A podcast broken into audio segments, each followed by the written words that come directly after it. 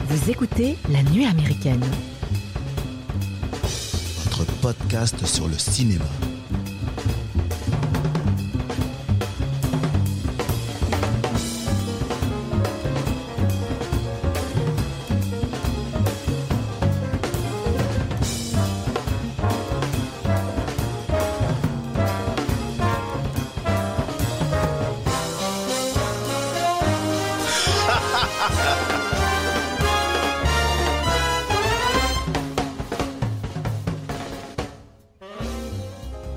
Bonjour les amis et bienvenue à la table de la nuit américaine. Aujourd'hui, on vous a préparé une émission spéciale actualité à l'occasion de la sortie récente de Matrix Resurrection, de Lana Wachowski sortie en salle le 22 décembre et de la sortie de Don't Look Up de Adam McKay disponible depuis le 24 décembre sur Netflix. Et pour vous présenter avec moi cette émission spéciale actualité, je suis accompagné de Mathieu.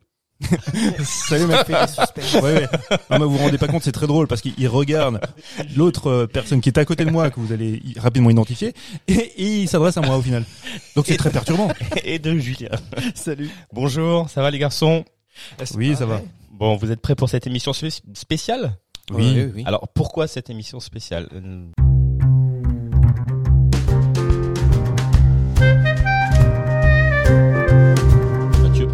Bah, bah, par exemple, parce que à mon sens, Matrix, alors c'est principalement pour Matrix, hein, mais c'est vrai que ce sont les deux événements cinématographiques, même si l'un est exclusivement diffusé sur euh, sur Netflix et Don't Look Up, ce sont en fait deux films qui sont extrêmement intéressants à étudier en fin d'année, parce que ce sont deux blockbusters, chacun dans, dans leur approche, mais c'est surtout, euh, par exemple pour Matrix, ce qu'il représente, avec euh, l'attente qu'il pouvait susciter et les craintes qu'il suscite également. Au moment où vous allez écouter cette émission, plein de podcasts ou de vidéos sur YouTube Oui, c'est ce que j'allais dire. voilà, ont déjà analysé, suranalysé le film, ont déjà donné leur avis. Donc vous avez déjà abreuvé de plein d'informations. On va essayer, non pas d'apporter quelque chose de différent parce qu'on n'a pas cette prétention-là, mais donner notre point de vue sur le sujet qu'on estimait très intéressant. On voulait pas en fait parler de ce film au mois de février, au mois de mars, euh, bien plus tard. On voulait tout de suite, aujourd'hui, maintenant, avoir une espèce d'avis. Voilà. now. Et puis pour Don't Look Up, c'est un petit peu pareil. Don't Look Up, le casting écrase un peu tout. Mm. Euh, voilà, c'est là où on se rend compte, c'est aussi intéressant à analyser la force de frappe qu'a Netflix de par ses sujets, mais aussi de par euh, le casting.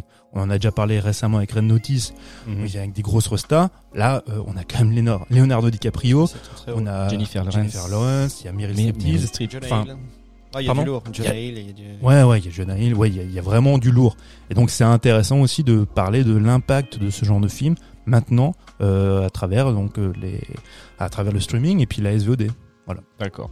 Euh, vous avez vu récemment Matrix Reloaded à la sortie? Tu l'as vu quand toi hier soir Attends, tu- Euh, Non, pas Reloaded. Résurrection. Résurrection, Oh, ouais, excuse-moi. Tu vois, alors je commence parce que je suis complètement perdu dans, dans Oui. les dans les Matrix. Vas-y, commence. Euh, alors, on, je suis allé, je suis allé voir Matrix euh, avec euh, mon cher ami Mathieu, qui est en face de moi, et euh, j'ai été euh, complètement perdu dans cette histoire. Alors moi déjà euh, de n'avais pas base, vu les autres, toi si si, j'ai vu les autres, mais Genre, a certainement pas les trois. je pense j'en ai vu un ou deux. Ouais, ouais, c'est ça.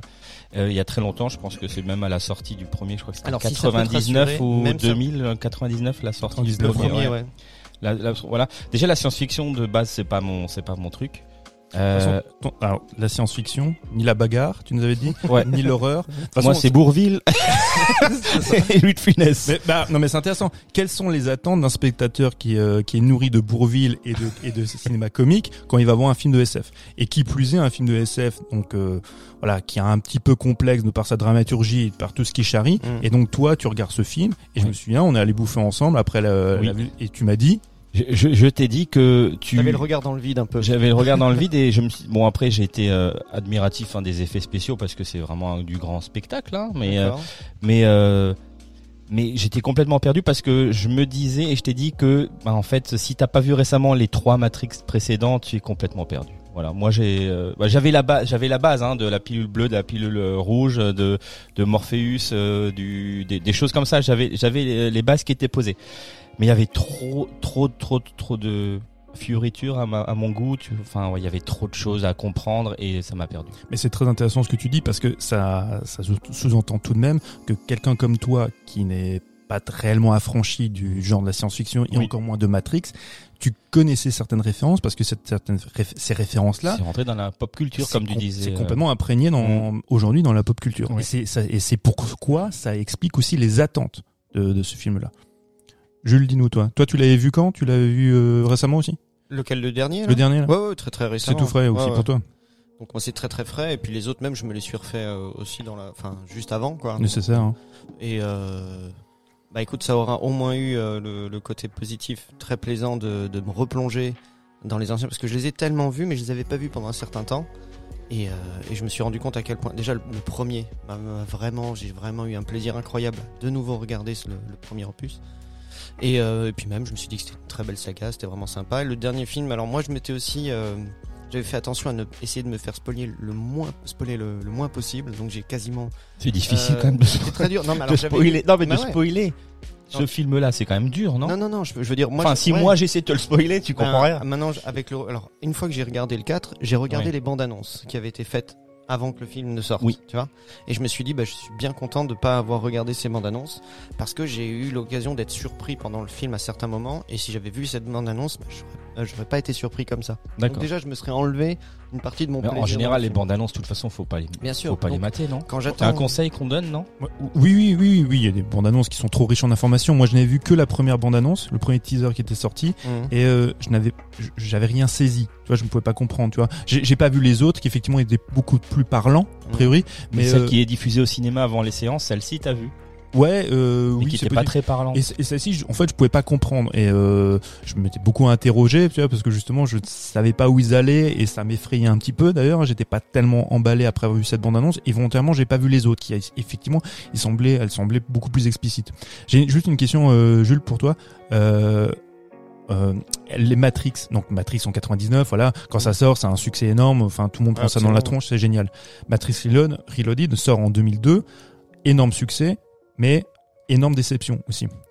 Et, et Révolution a été un flop. Tu vois, malgré tout. Enfin, ils sont rentrés dans, dans les frais, mais ça a été, un- ça a été un flop. Pour, juste pour vous, donner une idée, euh, Matrix, quand ça sort en 99, au cumul à l'international, je dis ça de tête, c'était à peu près 450 millions de dollars. Mhm. Quand ils font, quand ils sortent Reloaded, c'est plus de 800 millions. 800 millions, ouais. En dollars constants, on aurait dépassé le milliard.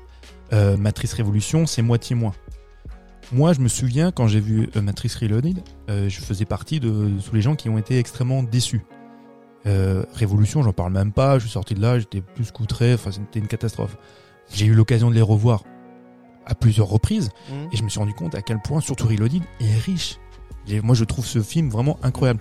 Riche en quoi En information Ah, ou en riche alors aussi bien visuellement que dans ses, dans le développement de ses thématiques aussi bien tu as l'apport Ouais, philosophique qu'il y a derrière ouais. c'est un film qui est vraiment extraordinaire et c'est pour ça que je enfin c'est pour ça que je voulais en venir là te poser la question toi tes attentes quand tu vas à Matrix Resurrection c'est des attentes qui sont supposées par rapport au succès par rapport à la réflexion et à la pop culture que ça avait que ça a infusé pour le premier Mhm. ou c'est sur euh, l'ensemble tu vois de, de la trilogie Alors, euh, bah déjà, j'avoue que mon premier sentiment quand j'entends que le 4 va se, se faire, euh, c'est la peur.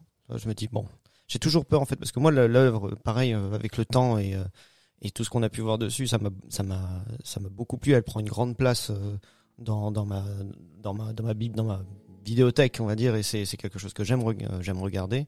Et, euh, et j'ai toujours peur quand on sort le nouvel opus qui a l'air d'être celui de trop.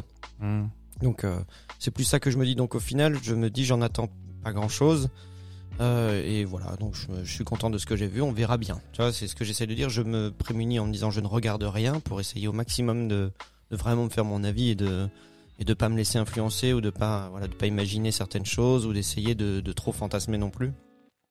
Et euh, mais euh, mais c'est vrai que le, le, le, phénomène Matrix à l'époque en plus où c'est sorti où nous on l'a vu donc on est en pleine adolescence euh, on est bercé par les mangas euh, qui nous sont, enfin les animés japonais qui nous sont, qui nous sont balancés par TF1 et machin. moi j'ai, pour moi c'était, enfin c'est, c'est mon, mon Dragon Ball Mm. qu'on a réussi à nous faire, tu vois, sans, sans vraiment être ça. Enfin, et voilà. Maintenant après sur la, sur tout ce qui est de, de l'étude de, de, des films des, de Frangine, c'est vraiment, il y a tellement de, de, de niveau de lecture dans ce qu'elles font que, euh, comme tu dis, moi, je, me garderais de, de, faire une analyse trop poussée, par exemple, du 4. On en, discutait juste avant. Ouais, c'est ce qu'on disait tout à l'heure. Enfin, alors on, on va développer la chose. C'est compliqué d'avoir un avis définitif. Je, vois bien sur, les réseaux ou, voilà différentes vidéos qui sortent où il y a beaucoup de gens euh, qui ont un avis vraiment définitif et en l'occurrence extrêmement négatif sur le film. Et il y a plein d'arguments que je peux entendre et que je peux ouais. comprendre. Et que et je pense que par la suite on va les développer.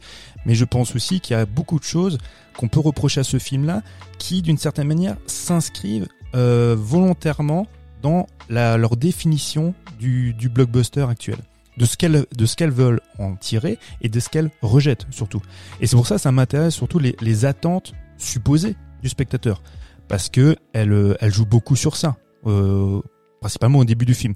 Alors juste une chose est-ce que parce que je pense avant tu parlais Mike par rapport au, au spoil malheureusement je pense qu'à un moment donné ça va être un peu inévitable de dire certaines choses. Voilà, c'est dans, euh, parce que ouais parce que le, le film se répond en fait quand quand des fois on a tendance à parler c'est de d'inter- d'intertextualité au cinéma euh, là en l'occurrence ça s'y prête volontairement parce que on peut considérer que la trilogie Matrix c'est ce qu'on appellerait l'hypotexte donc en fait c'est ce que c'est la la source même tu vois de, de la réflexion qu'en fait donc Matrix Resurrection qui serait euh, l'hypertexte et et et cette et ces ces réponses tu vois qui a interagi entre les entre les deux films elles, elles semblent nécessaires pour nous aussi dans, dans, dans une manière de développer une idée, une réflexion en, en, en racontant ce qui s'y passe.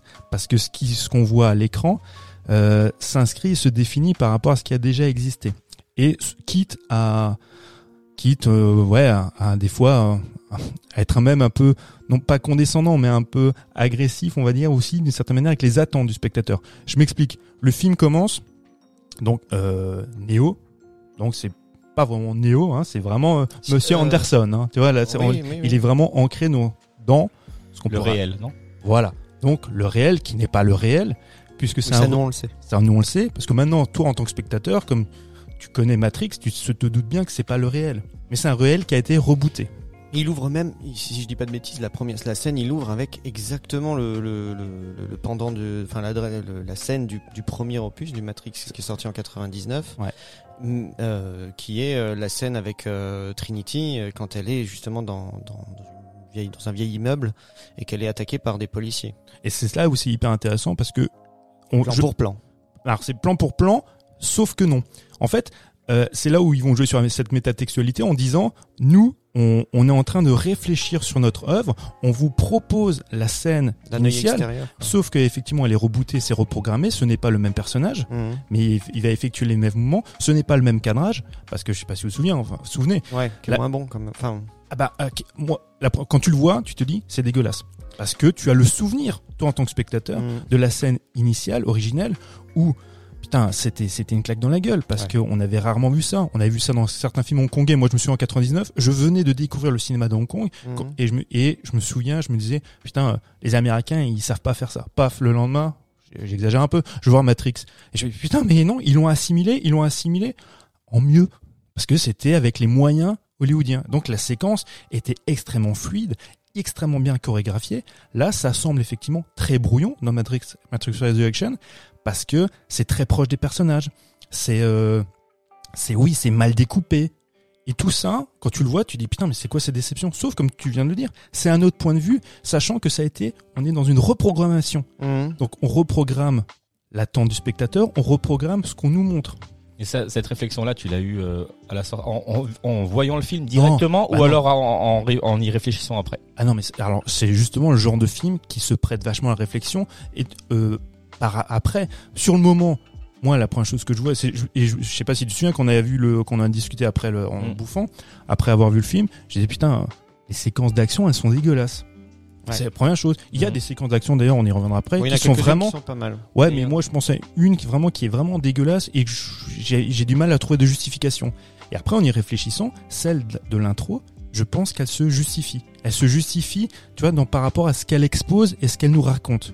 La manière dont c'est cadré, dont effectivement on reprogramme, on reboot en fait, tu tu vois, euh, l'opus initial, Mm. on donne un point de vue différent, donc ça peut se justifier. Je dis pas que c'est réussi, mais je dis- j'explique que ça se justifie. Eh ben, ma question, la suivante, euh, tu, donc cette réflexion-là, tu peux l'avoir seulement quand tu as euh, une base Matrix.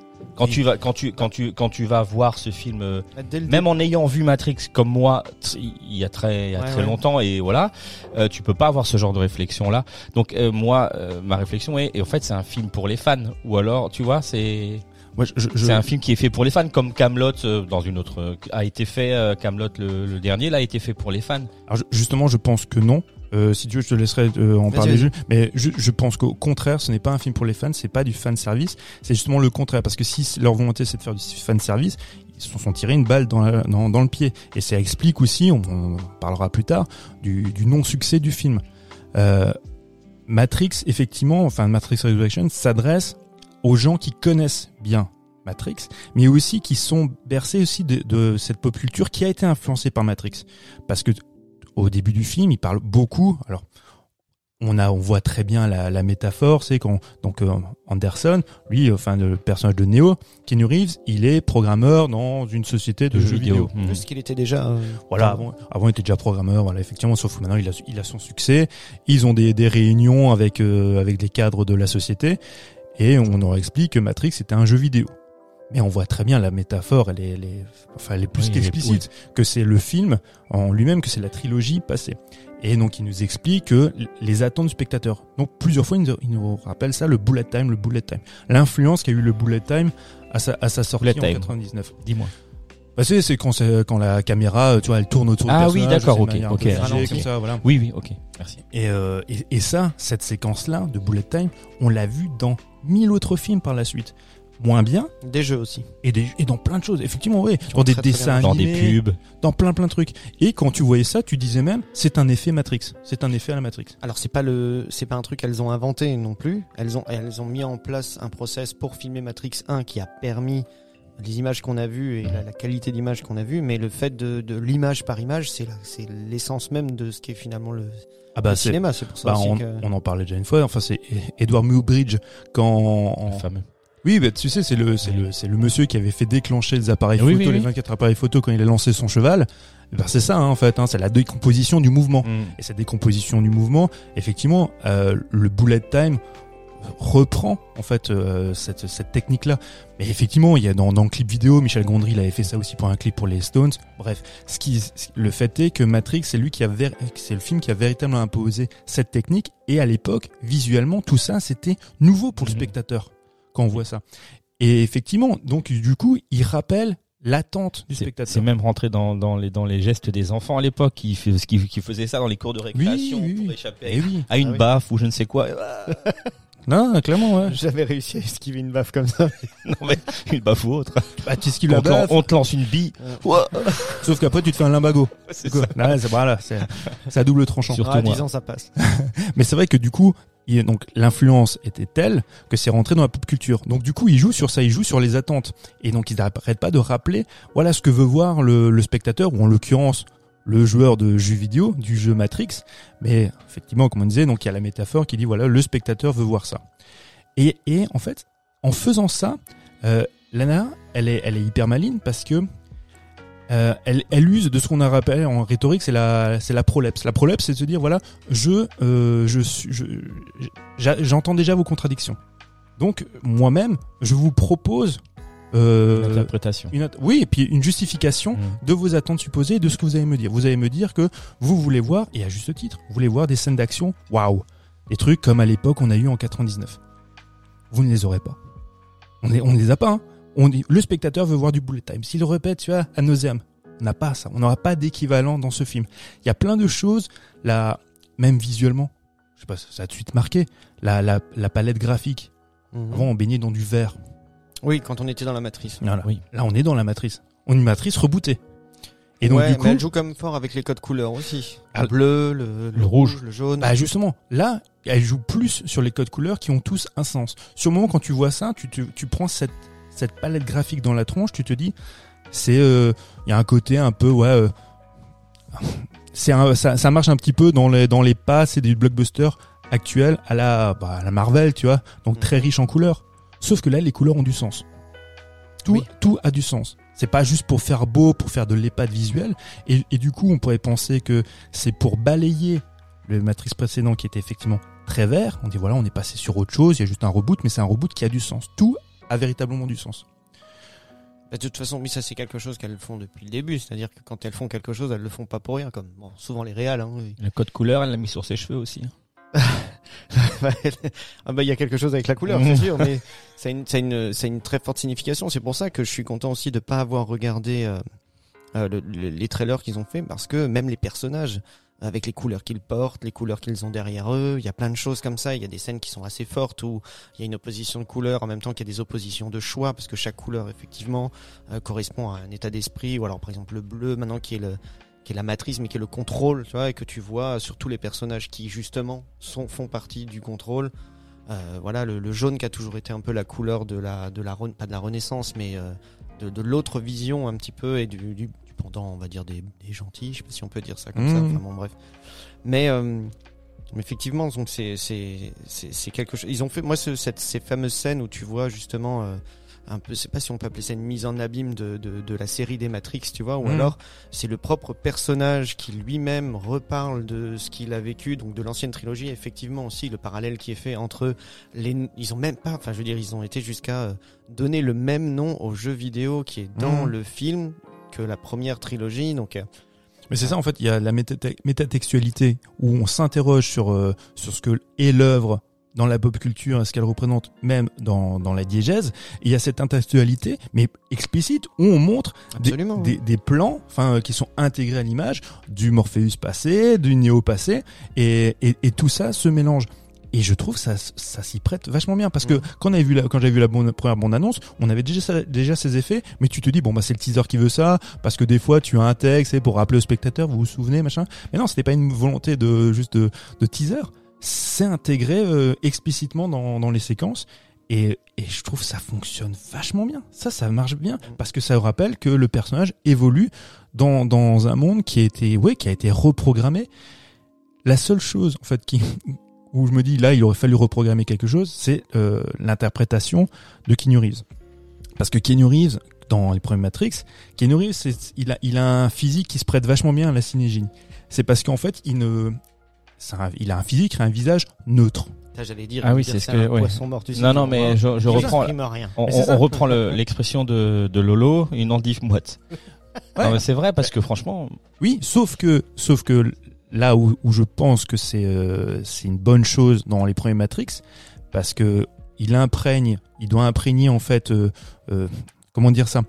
Il, il, il- ne peut pas surjouer ce qu'il ne ce qu'il ne connaît pas. Il est il est un, oui, il est une toile vierge où il va tout il va tout Imprégner. impré- tout s'imprégner.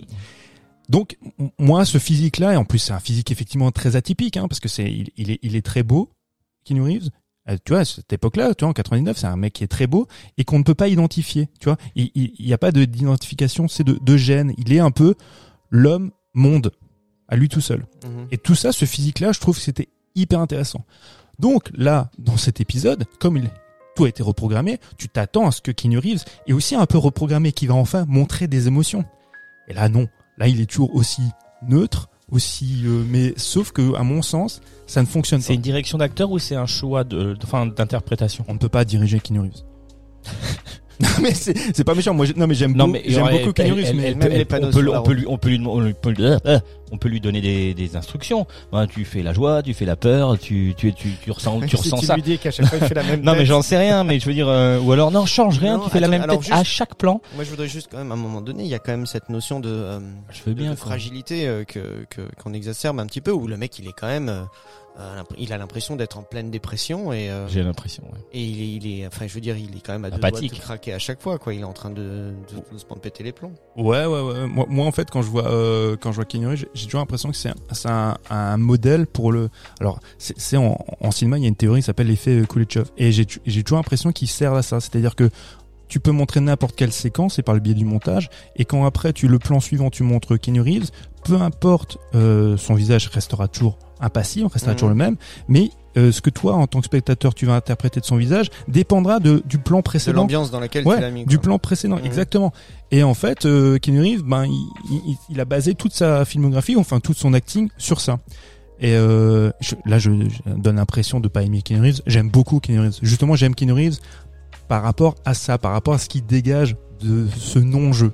Et que je trouve extrêmement intéressant aussi bien dans la première trilogie Matrix que dans les John Wick. Là, j'avais espéré, vu l'ambiance du film où Bon, toi, tu as décelé en fait du, du jeu à certains moments parce que, vous voyez, j'imagine que tu parles des moments chez le psy, par exemple. Oui, par exemple.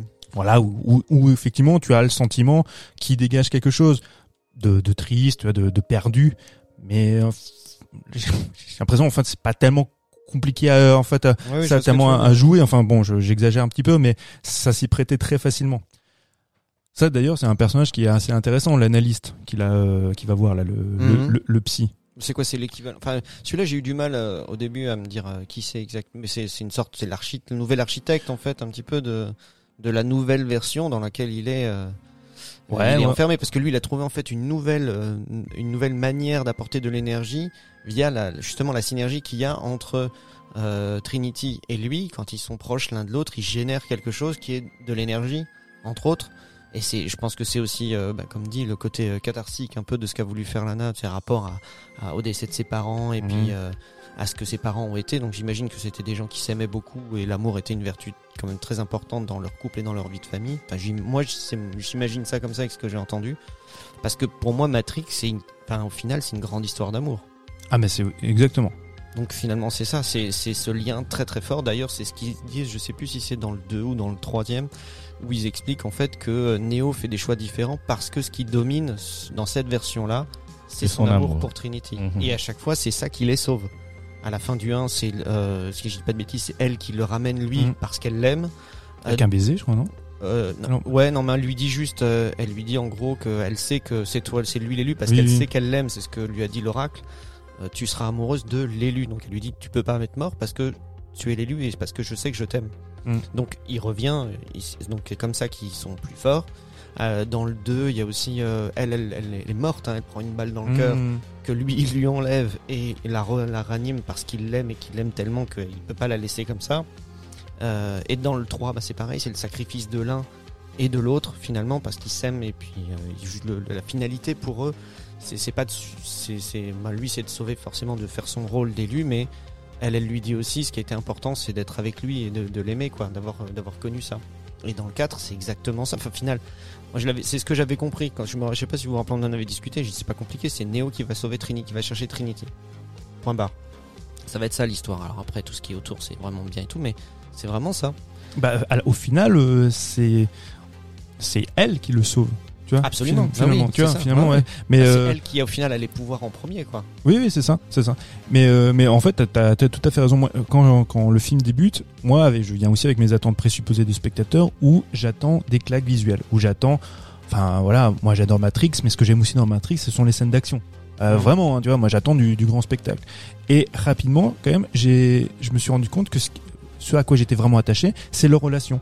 Quand au début ils se rencontrent, c'est dans, dans ce café, euh, ça marche. Moi, en tant que spectateur, ça fonctionne. Sûr. T'attends, putain, et tu dis, ouais, ils vont se retrouver là. Et t'es en attente de ça jusqu'à la fin. Et il y a ce plan, moi, que je trouve quand même, c'est un des trucs que je sauve visuellement dans le film. C'est euh, à la fin, c'est quand ils sont, quand ils ont euh, aussi un rencard dans une espèce de bar boîte où il y a, ils sont entourés de tous les flics là qui sont Oui. autour d'eux. Bah, c'est le même bar, hein. C'est le. C'est le même. En, en plus, il a un nom un peu spécial. Il est marrant parce que c'est le simulaté. Ah oui, c'est ça, simulation. Oui, oui, il y a un jeu de mots entre simulation et la simulation, Ouais, ouais, c'est ça. euh, ouais. Coiffe, coiffe R, euh, coiffe R, pareil quoi. La même Ouais. chose. Ah, ils ont cherché loin. C'est ça, c'est ça. Coupe tif, euh, un truc- un truc comme ça quoi. Oui, bon, bon, non mais nous ça nous parle parce que c'était un peu plus subtil, c'est parce qu'on était dans l'émotion. Ouais, ok oui. Tu vois ça, ça nous, ça nous savait pas. Non mais et, et, et quand là ils, ils vont se toucher, tu vois, et de nouveau et puis tu sens qu'il y a cette interaction et que et qu'ils vont faire exploser tout ce qu'il y a autour d'eux en étant ensemble. Moi à ce moment-là ça fonctionne. Pour moi ça Ah, ça, ça, marche c'est une vraiment. de mes scènes. Enfin, Ouais ouais. J'ai pas aimé le, ce qui se passe avant parce que c'est un peu. Alors il y a des gens qui ont mis ça, mais le, le- comment dire, le, le, cadre est plein de, de, de personnages. Tu vois, il y a énormément de gens, puis c'est une grosse pugilat, ça part dans tous les sens. Tu comprends pas trop ce qui se passe. Et effectivement, à un moment donné, après, parce que ça, ça me plaisait pas trop, parce que justement, je me dis putain, mais c'est une scène action, j'arrive pas à la lire. Mhm. Tu vois, c'est le bordel et j'ai juste l'impression que c'est mal foutu en fait.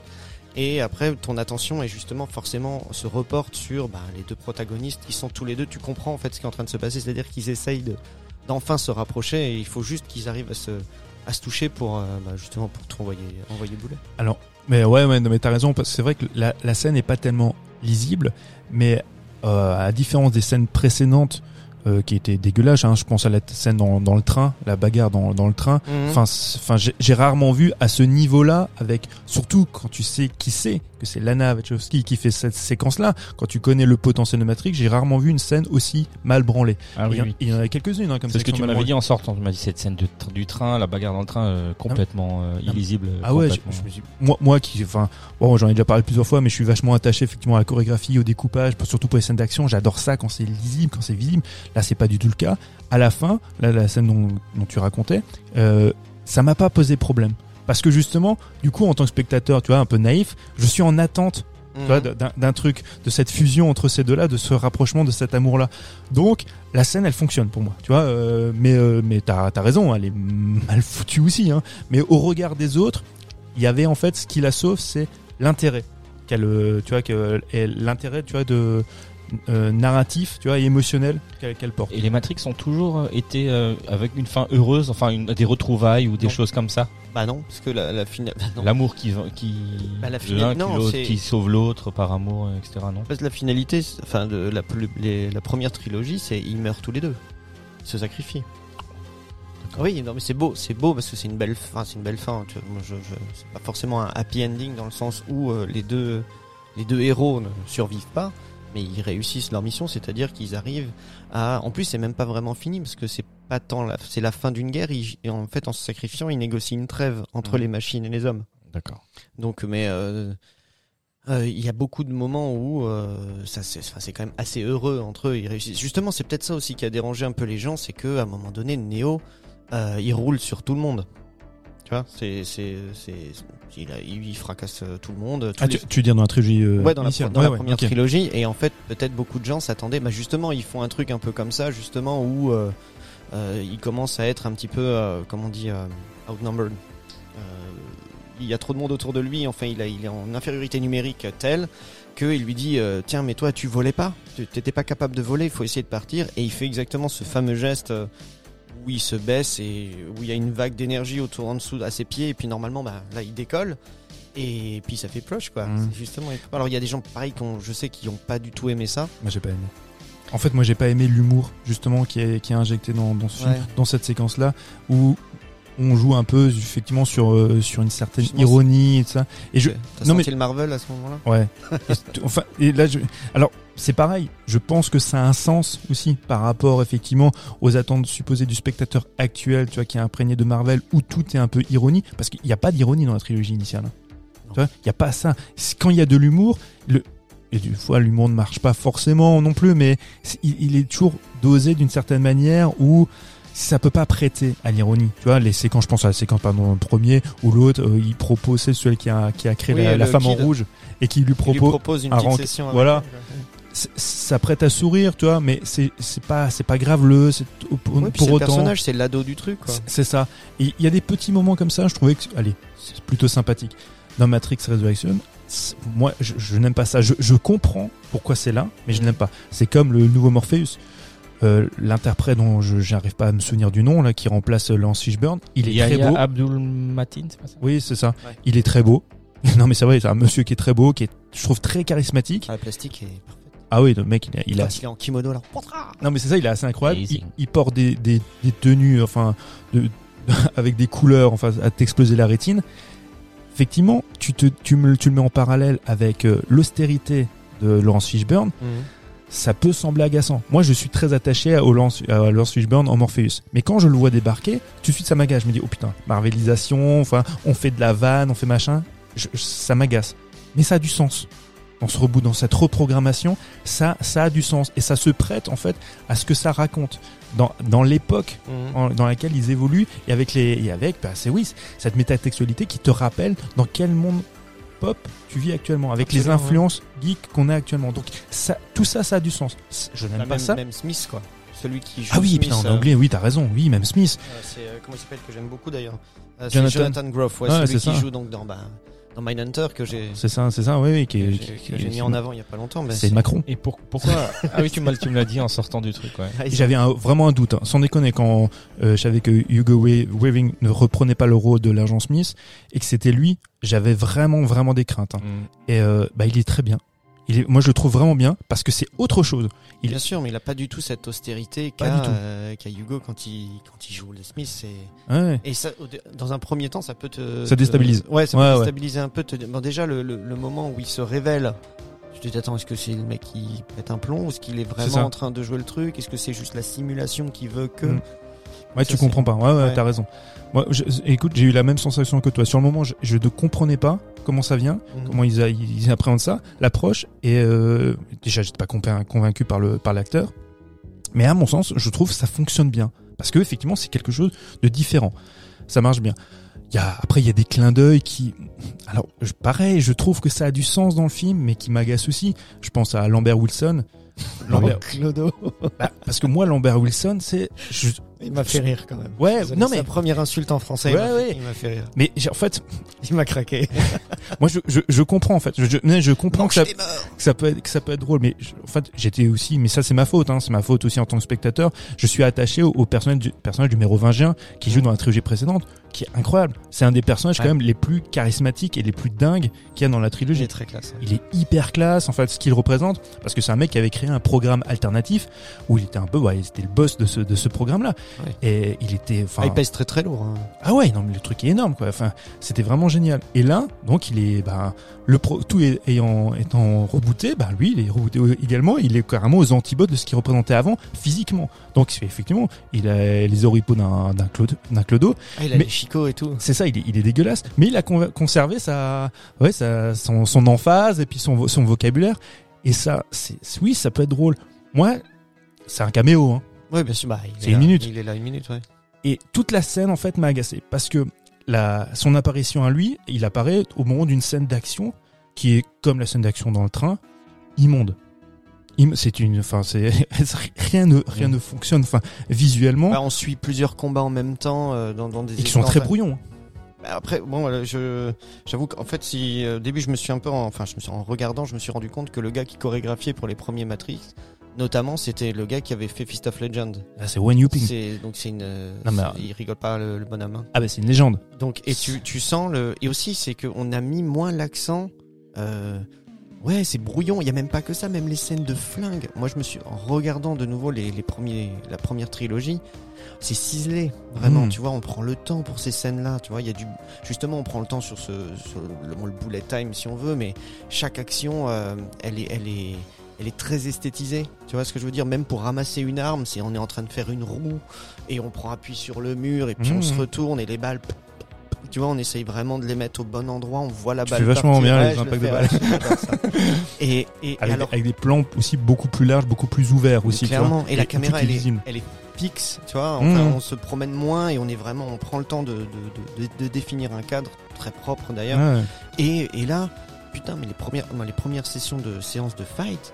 Mais déjà, alors bon, j'ai du mal avec le côté euh, arcade, tu vois, c'est-à-dire comparé à la simu, c'est-à-dire euh, où on se, se, se permet de de- de- d'être face à cinq mecs qui te tirent dessus euh, au pistolet mitrailleur.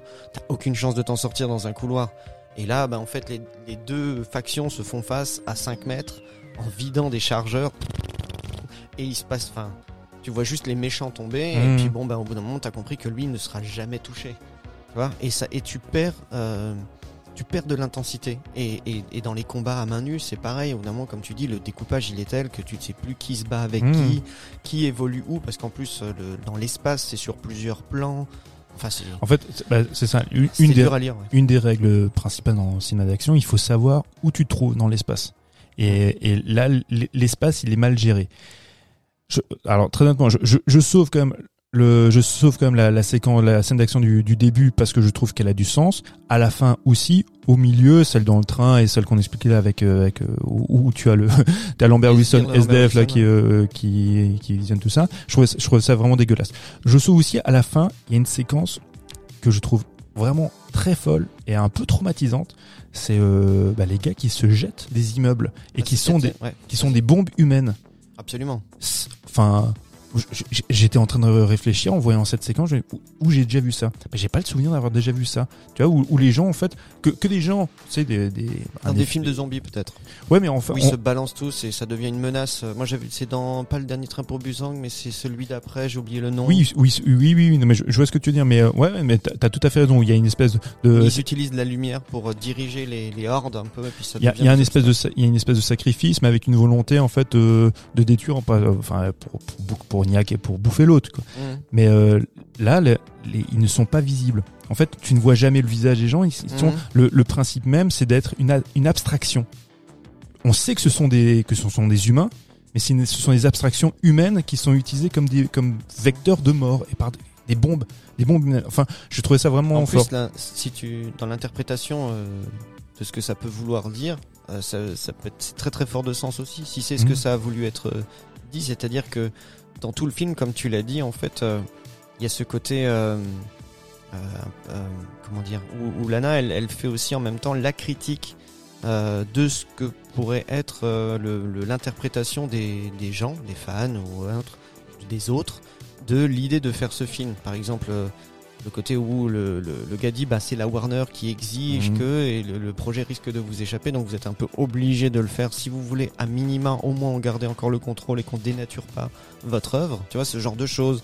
À un moment donné t'as aussi euh, Neo et Trinity qui discutent entre eux et qui se demandent euh, ça fait quoi d'être devenu une superstar euh, tu vois et il dit bon bah on a influencé quelques teens et puis euh, voilà il y a des moments c'est cool et il y a des moments c'est c'est pas génial et t'as juste l'impression qu'en fait ils parlent de leur vie de star et qu'est-ce que c'est d'avoir été ce phénomène et comment tu l'as vécu. Et du coup, en fait, donc elle est tout le temps en train de, où tu peux analyser. C'est ça que je dis qui est bien, c'est qu'avec ce film, t'as ta première sensation et il va lui falloir, il va falloir laisser le temps à tout le monde de, de, de décortiquer ça et puis de- d'interpréter. tu vois, tu t'en parlais beaucoup. Toi, c'était le pouvoir d'interprétation que te donnait un film. Et au final, moi, je pense un bon film, c'est ça. C'est pas Mhm. tant euh, ce qui te livre euh, la première, au premier visionnage, mais c'est euh, tous les débats que ça va générer, tout ce qu'on va pouvoir en faire, ce que généralement les films des sœurs font. Enfin, des Mhm. sœurs maintenant, elle est toute seule, mais ça a toujours été le, le but, c'est de faire réfléchir aussi les gens qui sont de l'autre côté de l'écran.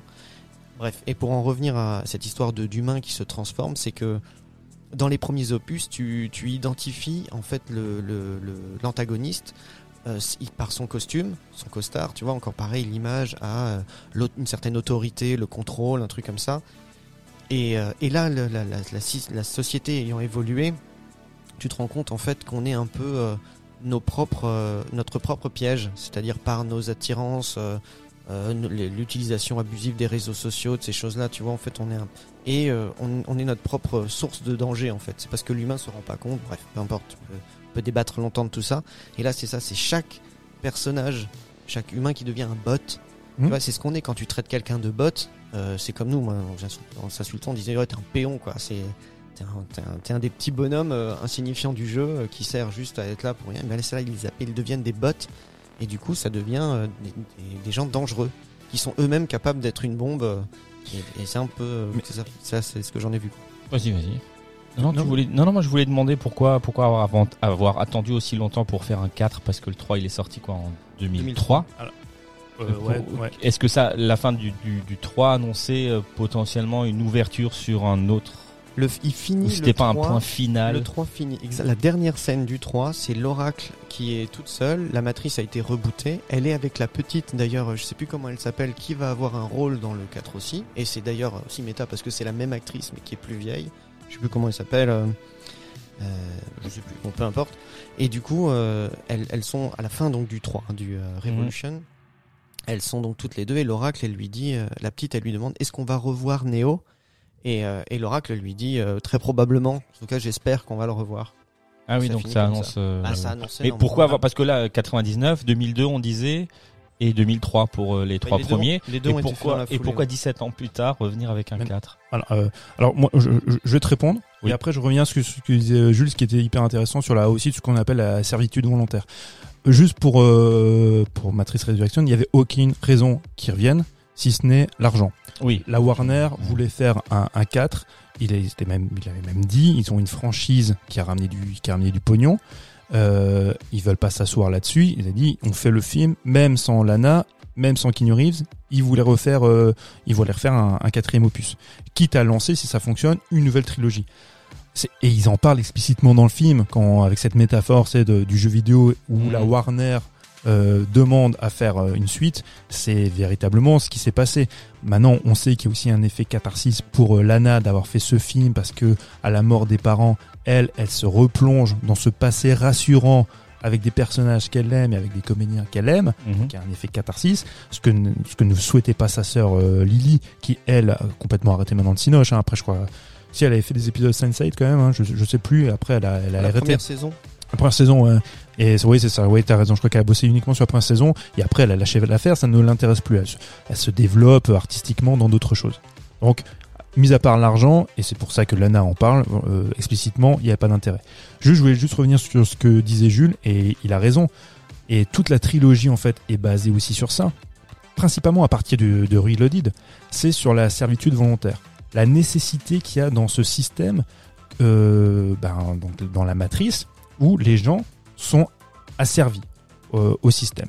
Et il nous explique dans Reloaded que il y a dans un dans un dans un monde asservi comme le comme le nôtre, hein, parce que nous c'est le cas également, hein, il y a cette servitude volontaire qui fait que par habitude et par crainte, on ne veut pas se rebeller. Sans le voir en plus, c'est ça qui est ouf. C'est ça, on, on accepte ça, on est, on, on est, on, est com- on est complice. Et ce qui est hyper intéressant, ce qui a perturbé beaucoup de gens avec le reloading, c'est qu'il nous explique que dans, dans une société comme celle-ci, la rébellion, quand elle arrive, quand elle survient, et qui peut amener éventuellement une révolution, est nécessaire. Comme si c'était des idiots utiles. Comme les anti-vax en ce moment. Ouais, alors moi, je, alors je veux pas me lancer là-dedans parce que non, enfin, Mais je- c'est à peu près la même chose. n- n- Laisse-les tranquilles. non mais, non, mais- ouais, ouais, non, je pense pas que ce soit justement, je- justement, je pense que c'est pas le bon exemple. D'accord. Euh, en fait, quand il explique que dans le film, ils sont nécessaires à, à l'asservissement, à cette servitude volontaire, la rébellion est nécessaire dans le programme. Mhm. Et, euh, et c'est pour ça que ça a beaucoup perturbé, parce qu'on disait, oui, mais alors du coup, ils ne peuvent pas s'en sortir. Ils peuvent pas le... Oui, la matrice euh, parfaite ne fonctionnait pas non plus. Quoi. ben, la- la- la- ben, en fait, la matrix parf- parfaite ne peut qu'exister si tu as une petite once de d'anarchie, de rébellion, que tu peux très facilement mater, Mm. parce que ça donne ce faux espoir qui est nécessaire pour développer de l'énergie. Et chez nous, c'est ça aussi, on, on le voit très bien, c'est comme ça qu'on fonctionne aussi dans notre société. Personne ne veut la révolution, parce qu'on est tous dans nos habitudes, mais que des pseudo-révolutions existent, celles-ci sont nécessaires pour que le système établi, tu vois, reste Ouais, en en place. termes de soupape, en fait. euh, C'est ça, exactement. Pour donner l'impression que si je voulais me casser mes chaînes, je pourrais. Tu vois Mais je le fais pas parce que par peur, par habitude, par tout ça, pour tout ça. Et ce qui fait que je ne me, je ne me tue pas. Parce qu'il existe un espoir. Tu vois Mhm. Mais je, parce que dans la matrice, on pourrait penser que les machines voudraient, elles voudraient éradiquer l'homme. Mais non, elles en ont besoin pour exister. Donc euh, c'est l'asservir par nécessité. la finalité, c'est aussi un peu la symbiose au final. C'est-à-dire, à un moment donné, ils en discutent aussi, c'est de se rendre compte que euh, tu t'as pas vraiment le contrôle parce est, euh, je sais plus dans lequel c'est, c'est le un des représentants du conseil ou le chef du conseil de Sion dans, le- dans la première trilogie qui discute un soir avec euh, avec Neo et il l'emmène justement, tu sais, euh, voir Mhm. un peu le, le- le secteur des machines en fait qui fait fonctionner leur cité et ils discutent tous les deux et puis voilà la, la finalité de leur discussion c'est de se dire euh, bah finalement oui mais on a le contrôle sur les machines. Moi si je veux je peux les éteindre. L'autre dit oui mais si tu les éteins tu peux plus survivre parce que tu as besoin de ces machines. Donc euh, les machines ont besoin de l'homme et l'homme a besoin des Ce machines. qui développe dans le d'ailleurs, 4. c'est ce qui est développé dans le 4 Mm. On a à un moment donné aussi où l'acceptation et puis la fusion c'est à dire que bah, on a besoin de tout le monde et on doit fonctionner en symbiose pour que ça fonctionne. Ouais, moi, c'est des, c'est une- c'est- enfin, et c'est, euh, c'est explicité par euh, des espèces de robots, euh, une nouvelle génération ouais, un peu de, ouais, qui, c'est un petit peu des, de machines ouais. ouais, des machines chiens en fait. hein. Non mais ce que je, ce que je veux dire par là, c'est Animaux, que, en tout cas. ouais, ce que tu, Non, que- quoique- non, non, bah, ils prennent aussi forme euh, différente parce que il y a comment il s'appelle le celui qui essaye de gérer la botanique avec avec une oui, oui. humaine. Non mais même Morpheus, d'une certaine manière, tu vois, Oui, il représente aussi ça. Mais non mais que- en fait, là où j'ai, non mais je, suis entièrement d'accord, hein, c'est ce que j'essaie de, de développer, mais en fait, il y a, il y a une- l'apparition de ces robots, tu vois, qui sont euh, qui, effectivement qui ressemblent à des, animaux domestiques. Je symboliquement, je trouvais ça un petit peu lourdingue, surtout même avec des petits personnages. Il y a un petit personnage qui doit faire euh, 40 cm. Le petit, j'avais peur. Hein. J'avais des high five. c'est ça, c'est ça. J'avais très très peur. hein. Je me suis dit, oh putain, s'il développe ça, c'est le sidekick rigolo que tu trouves dans n'importe quel blockbuster Marvel ou autre. Ça, ça va m'agacer. Heureusement, c'est plus un clin d'œil qu'autre chose. loin, ouais. Ça va pas trop loin. Heureusement, c'est plus un clin d'œil. Mais il y a, c'est pour ça, c'est ce qu'on disait en- dès le début de l'émission. Moi, je comprends la déception des gens qui l'ont vu tout de suite et qui et qui se sont rués sur les réseaux sociaux pour euh, cracher la leur fiel, hein, pour dire à quel point c'est mauvais. Moi, je peux pas. On est d'accord là-dessus. On peut pas avoir d'avis définitif quand tu sors de ce film. C'est un film qui doit mûrir en, euh, en nous, pour parce qu'il y a plein de choses très intéressantes à, à développer et à analyser. Ça ne m'enlèvera pas quand même de l'esprit que moi, il y a des scènes d'action que je trouve immondes. Voilà. Mhm. Et, et ça, j'aurais beau réfléchir sur le film et, et essayer d'intellectualiser au maximum. Il y a des séquences que je peux pas, tu vois, que, que je ne sauve pas. Mais sinon, c'est un film passionnant. Passionnant. C'est certainement. Le- Comme d'habitude, je vais dire que je vais revoir les trois avant de revoir le 4. Mais euh, non, non, mais ça va me prendre du temps du coup de refaire ma, ma comment dire ma. Non, mais tu vas pas le faire. Ma culture Non, mais tu- cinématographique, Matrix. Tu vas pas le faire. Non, je vais pas le faire. comme toi, comme Bah, les, si ré- ça peut- comme les régimes. Si ça peut te, si ça peut pour te toi ou rassurer, pour moi. On dit qu'on va le faire, mais on va pas le c'est faire. qu'ils ont pas trop vieilli. Même, même pas. Alors il y a dans- un truc ou deux de temps en temps où tu peux dire bon, ok, CGI là, elle- on la voit Ah, un tu- petit peu. Tu parles dans Reloaded, par exemple, avec la, la scène de baston où... Ouais, voilà. Ou à l'époque c'était vraiment très avancé technologiquement. Aujourd'hui tu regardes, bon, Mais c'est, mais c'est pareil. Je- alors, euh, alors, là, je vais peut-être pousser un petit peu trop loin ma, ma comparaison avec, euh, avec Resurrection, mais je trouve aussi que ça, que ça se justifie. Parce que il est de quoi, véritable. de quoi tu parles Je- tu parles de la scène d'action où il y a tous les Mr. Smith qui Ouais. lui tombent dessus et là euh, on, on voit effectivement on le voit aujourd'hui que c'est fait en CGI Ouais, oui, un. CGI qui est un oui qui aujourd'hui ouais, et qui aujourd'hui ça, ça semble un peu dégueulasse parce qu'on est passé sur sur d'autres modèles mais je, je trouve quand ils font cette bascule là où ils font le choix volontaire parce que c'est pas que technique hein, c'est vraiment volontaire à mon sens hein, dans le film de euh, ben, de, de sortir le l'acteur Keanu Reeves et de le remplacer définitivement par un CGI par des images de synthèse à mon sens ça se justifie aussi pour dire euh, on est passé dans autre autre chose dans le programme. On est tu vois on se on, on est soluble dans le dans le programme à un point où on développe nous-mêmes tu sais, euh, une, une- une- un, un archétype même tu sais programmatique et, euh, et je trouve ça assez passionnant tu vois. et Moi Et- ça me dérange pas. hein, Je peux le regarder sans problème, quoi. Mais mais, mais je peux comprendre si tu regardes cette scène aujourd'hui un, un gamin qui regarde cette scène aujourd'hui il se dit oh putain le vieux film le vieux film il pourrait, ouais. Ça le gosse. Ouais. On, on a fini sur, sur Matrix. On passe à autre chose. On Bah, peut il y a- passer y dans a- le look-up. Il y aurait plein de choses à dire certainement pour les fans. oui mais- il y, aurait, il y aurait plein de choses et je pense qu'il y a une chose essentielle Ah. avant qu'on passe à autre chose si tu veux bien Mike Vas-y. Euh, parce que parce que on peut ne on peut pas ne pas parler de ça. C'est du côté de l'aspect transgenre. Quand je parle de l'aspect transgenre, c'est aussi de cette hybridation qui traverse la filmographie de Sir Wachowski Forcément. jusqu'à donc Matrix Resurrection où donc on disait qu'on spoilait. Effectivement, euh, ils ne font qu'un. L'homme et la femme ne font au final plus qu'un. C'est elle. On pourrait penser c'est à la fin c'est elle qui prend les, les pouvoirs, ce qui est ce qui est le cas Mhm. c'est elle qui, qui vole, machin. Lui le fait également. Mais on se rend compte que il n'y a pas quelqu'un qui remplace l'autre. On est une unité.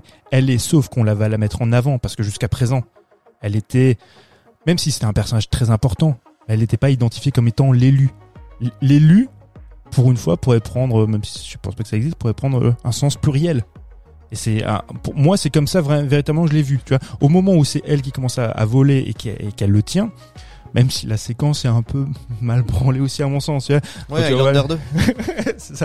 Accroché au bout d'un fil. Ouais, ouais, et là c'est très voyant.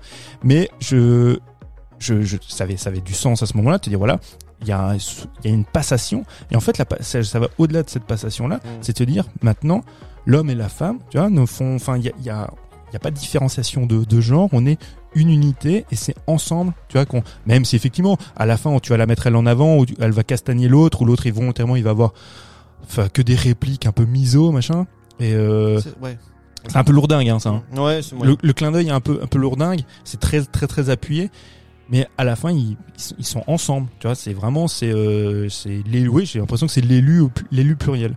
Et ça je trouve que ça ça fonctionne enfin ça fonctionne bien parce que c'est dans la démarche euh, artistique des Sir Wachowski depuis maintenant depuis des années des années. J'ai encore une question, juste parce que, comme dit, moi je l'attendais pas plus que ça, le, le film. C'est-à-dire pas que je l'attendais, mais je savais pas que ça se préparait ou je l'ai appris assez tard. Est-ce que c'est parti pour être encore une, une autre trilogie, un truc comme ça? Est-ce qu'ils ont parlé un peu de choses comme ça ou c'était vraiment un one-shot Elle voulait faire encore un film euh, Alors, je, je- alors, Rien n'a été dit. On est. rien n'a été dit. À mon avis, ce sera un one shot parce que ça marche pas. Et ça, Ah, en plus, alors moi, ce qui m'embête, c'est leur stratégie euh, commerciale. C'est forcément, tu. Alors déjà, tu sors en même temps que euh, euh, que, euh, Spider-Man. que Spider-Man, donc c'est déjà compliqué euh, au box-office Ah oui, pour oui. se faire sa place. hein, on est d'accord. Ensuite, euh, tu le sors en même temps sur euh, en streaming. Hmm. Donc il se fait pirater comme un cochon, parce qu'en plus et, et on va finir par te dire que c'est un truc qui marche pas, alors qu'il est très piraté, qu'il y a beaucoup de gens qui vont le voir. Enfin, on- moi je mets aussi en garde tout de suite, comme pour beaucoup de films dont on parle dans cette émission et quand on parle de cinéma de manière générale, t'as souvent des films qui sont euh, des flops au box-office et qui en fait sont des films qui vont devenir des films cultes, sont de très bons films, des films à analyser qui apportent beaucoup de choses. Voilà, donc gardez-vous bien de, de dire que, que, que ce film c'est une euh, c'est un mauvais film parce que il va pas faire beaucoup d'entrées au cinéma.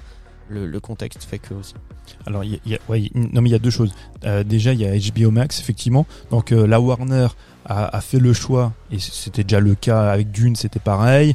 Euh, je crois qu'ils avaient fait la même chose aussi avec Tenet. Et c'est ce qui, en fait, c'est leur nouvelle politique en fait de distribution. C'est le sortir en même temps sur HBO Max et, et au Cinoche. Euh, ça ne peut faire que du tort au film. On est entièrement d'accord. Je, je, même Disney est revenu sur ça parce que Disney avait aussi cette volonté-là. Même eux se sont rendus compte que bah, c'était se tirer une balle dans le pied euh, et qu'il valait mieux privilégier la salle. Je pense que la Warner, au bout d'un moment, ils vont se rendre compte de leurs bêtises. Euh, donc ça, effectivement, ça fait du tort euh, au niveau de la distribution et ça fait peu d'entrées. Maintenant, la sortie euh, simultanée, quasiment simultanée avec Spider-Man, euh, intellectuellement, je trouve qu'elle est hyper intéressante parce que Parce que si c'est l'anti, tu veux dire? Bah, c'est l'antithèse de Spider-Man. Parce que Spider-Man, qui fait au moment où on enregistre Spider-Man, avait passé le milliard au box-office. Et, euh, et Matrix, je veux pas dire de bêtises, mais je crois qu'ils ont même pas atteint les 100 millions. Non. Tu vois, donc ils ont un dixième des recettes de Spider-Man. Si Spider-Man fait un carton, effectivement, Matrix ne peut pas marcher.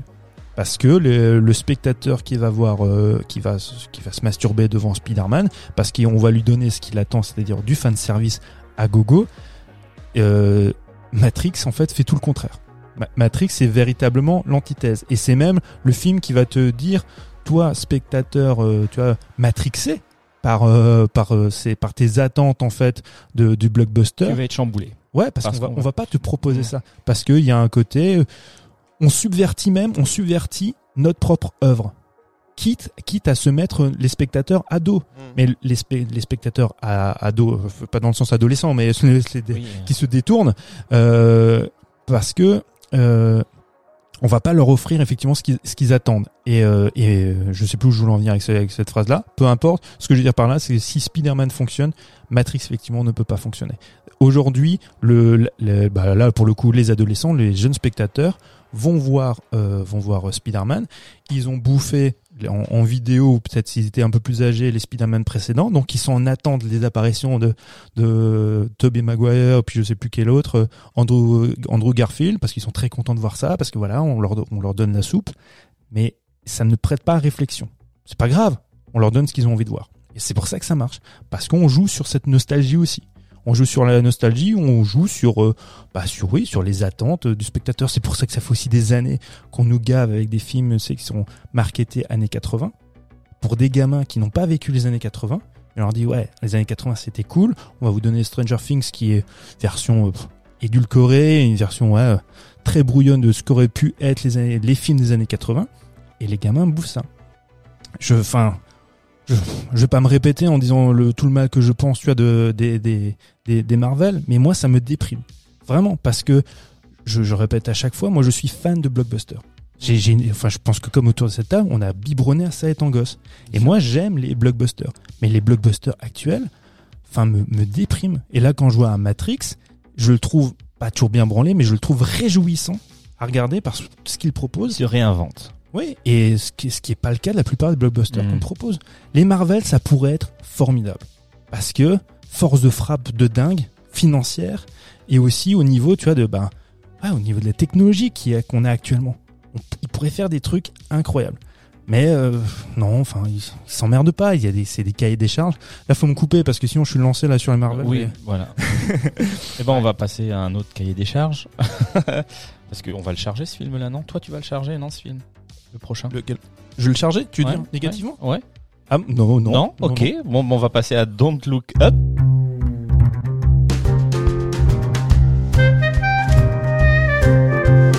Sorti le 24 décembre, je crois, sur Netflix. Euh, Mais il, il, est, sorti un peu avant dans d'autres pays? C'est chez nous qu'il est sorti le 24 décembre. Il était je pense que c'est chez nous. Je, je ouais. Ah, ah, c'est pas une sortie monde? Non, pour Netflix attends, alors, je- Ah, je- pour, Bon. pour moi, c'était la sortie monde. Je, bah, je, je sais pas. la, la veille de Noël, quoi, en France. Euh, casting de dingue, Leonardo DiCaprio, Jen- Jennifer Lawrence, euh, Kate Blanchett, Timothée Chalamet, qui je trouve euh, nul. Euh, Jonah, Non, mais il est pas nul, il a, il a pas de il- personnage. il a pas de personnage. Personnage. Jonah Hill et Meryl Streep. Et, et mais Meryl Streep, par contre, j'adore. Enfin, voilà. Euh, Ariana Grande. Ariana Grande, c'est vrai. Qui, ouais, Chris vrai. Evans pour un, Un petit caméo. un petit caméo. Voilà. Et Captain Meryl- America. Alors, parce que, parce vas-y. que je- j'aime bien Chris Evans.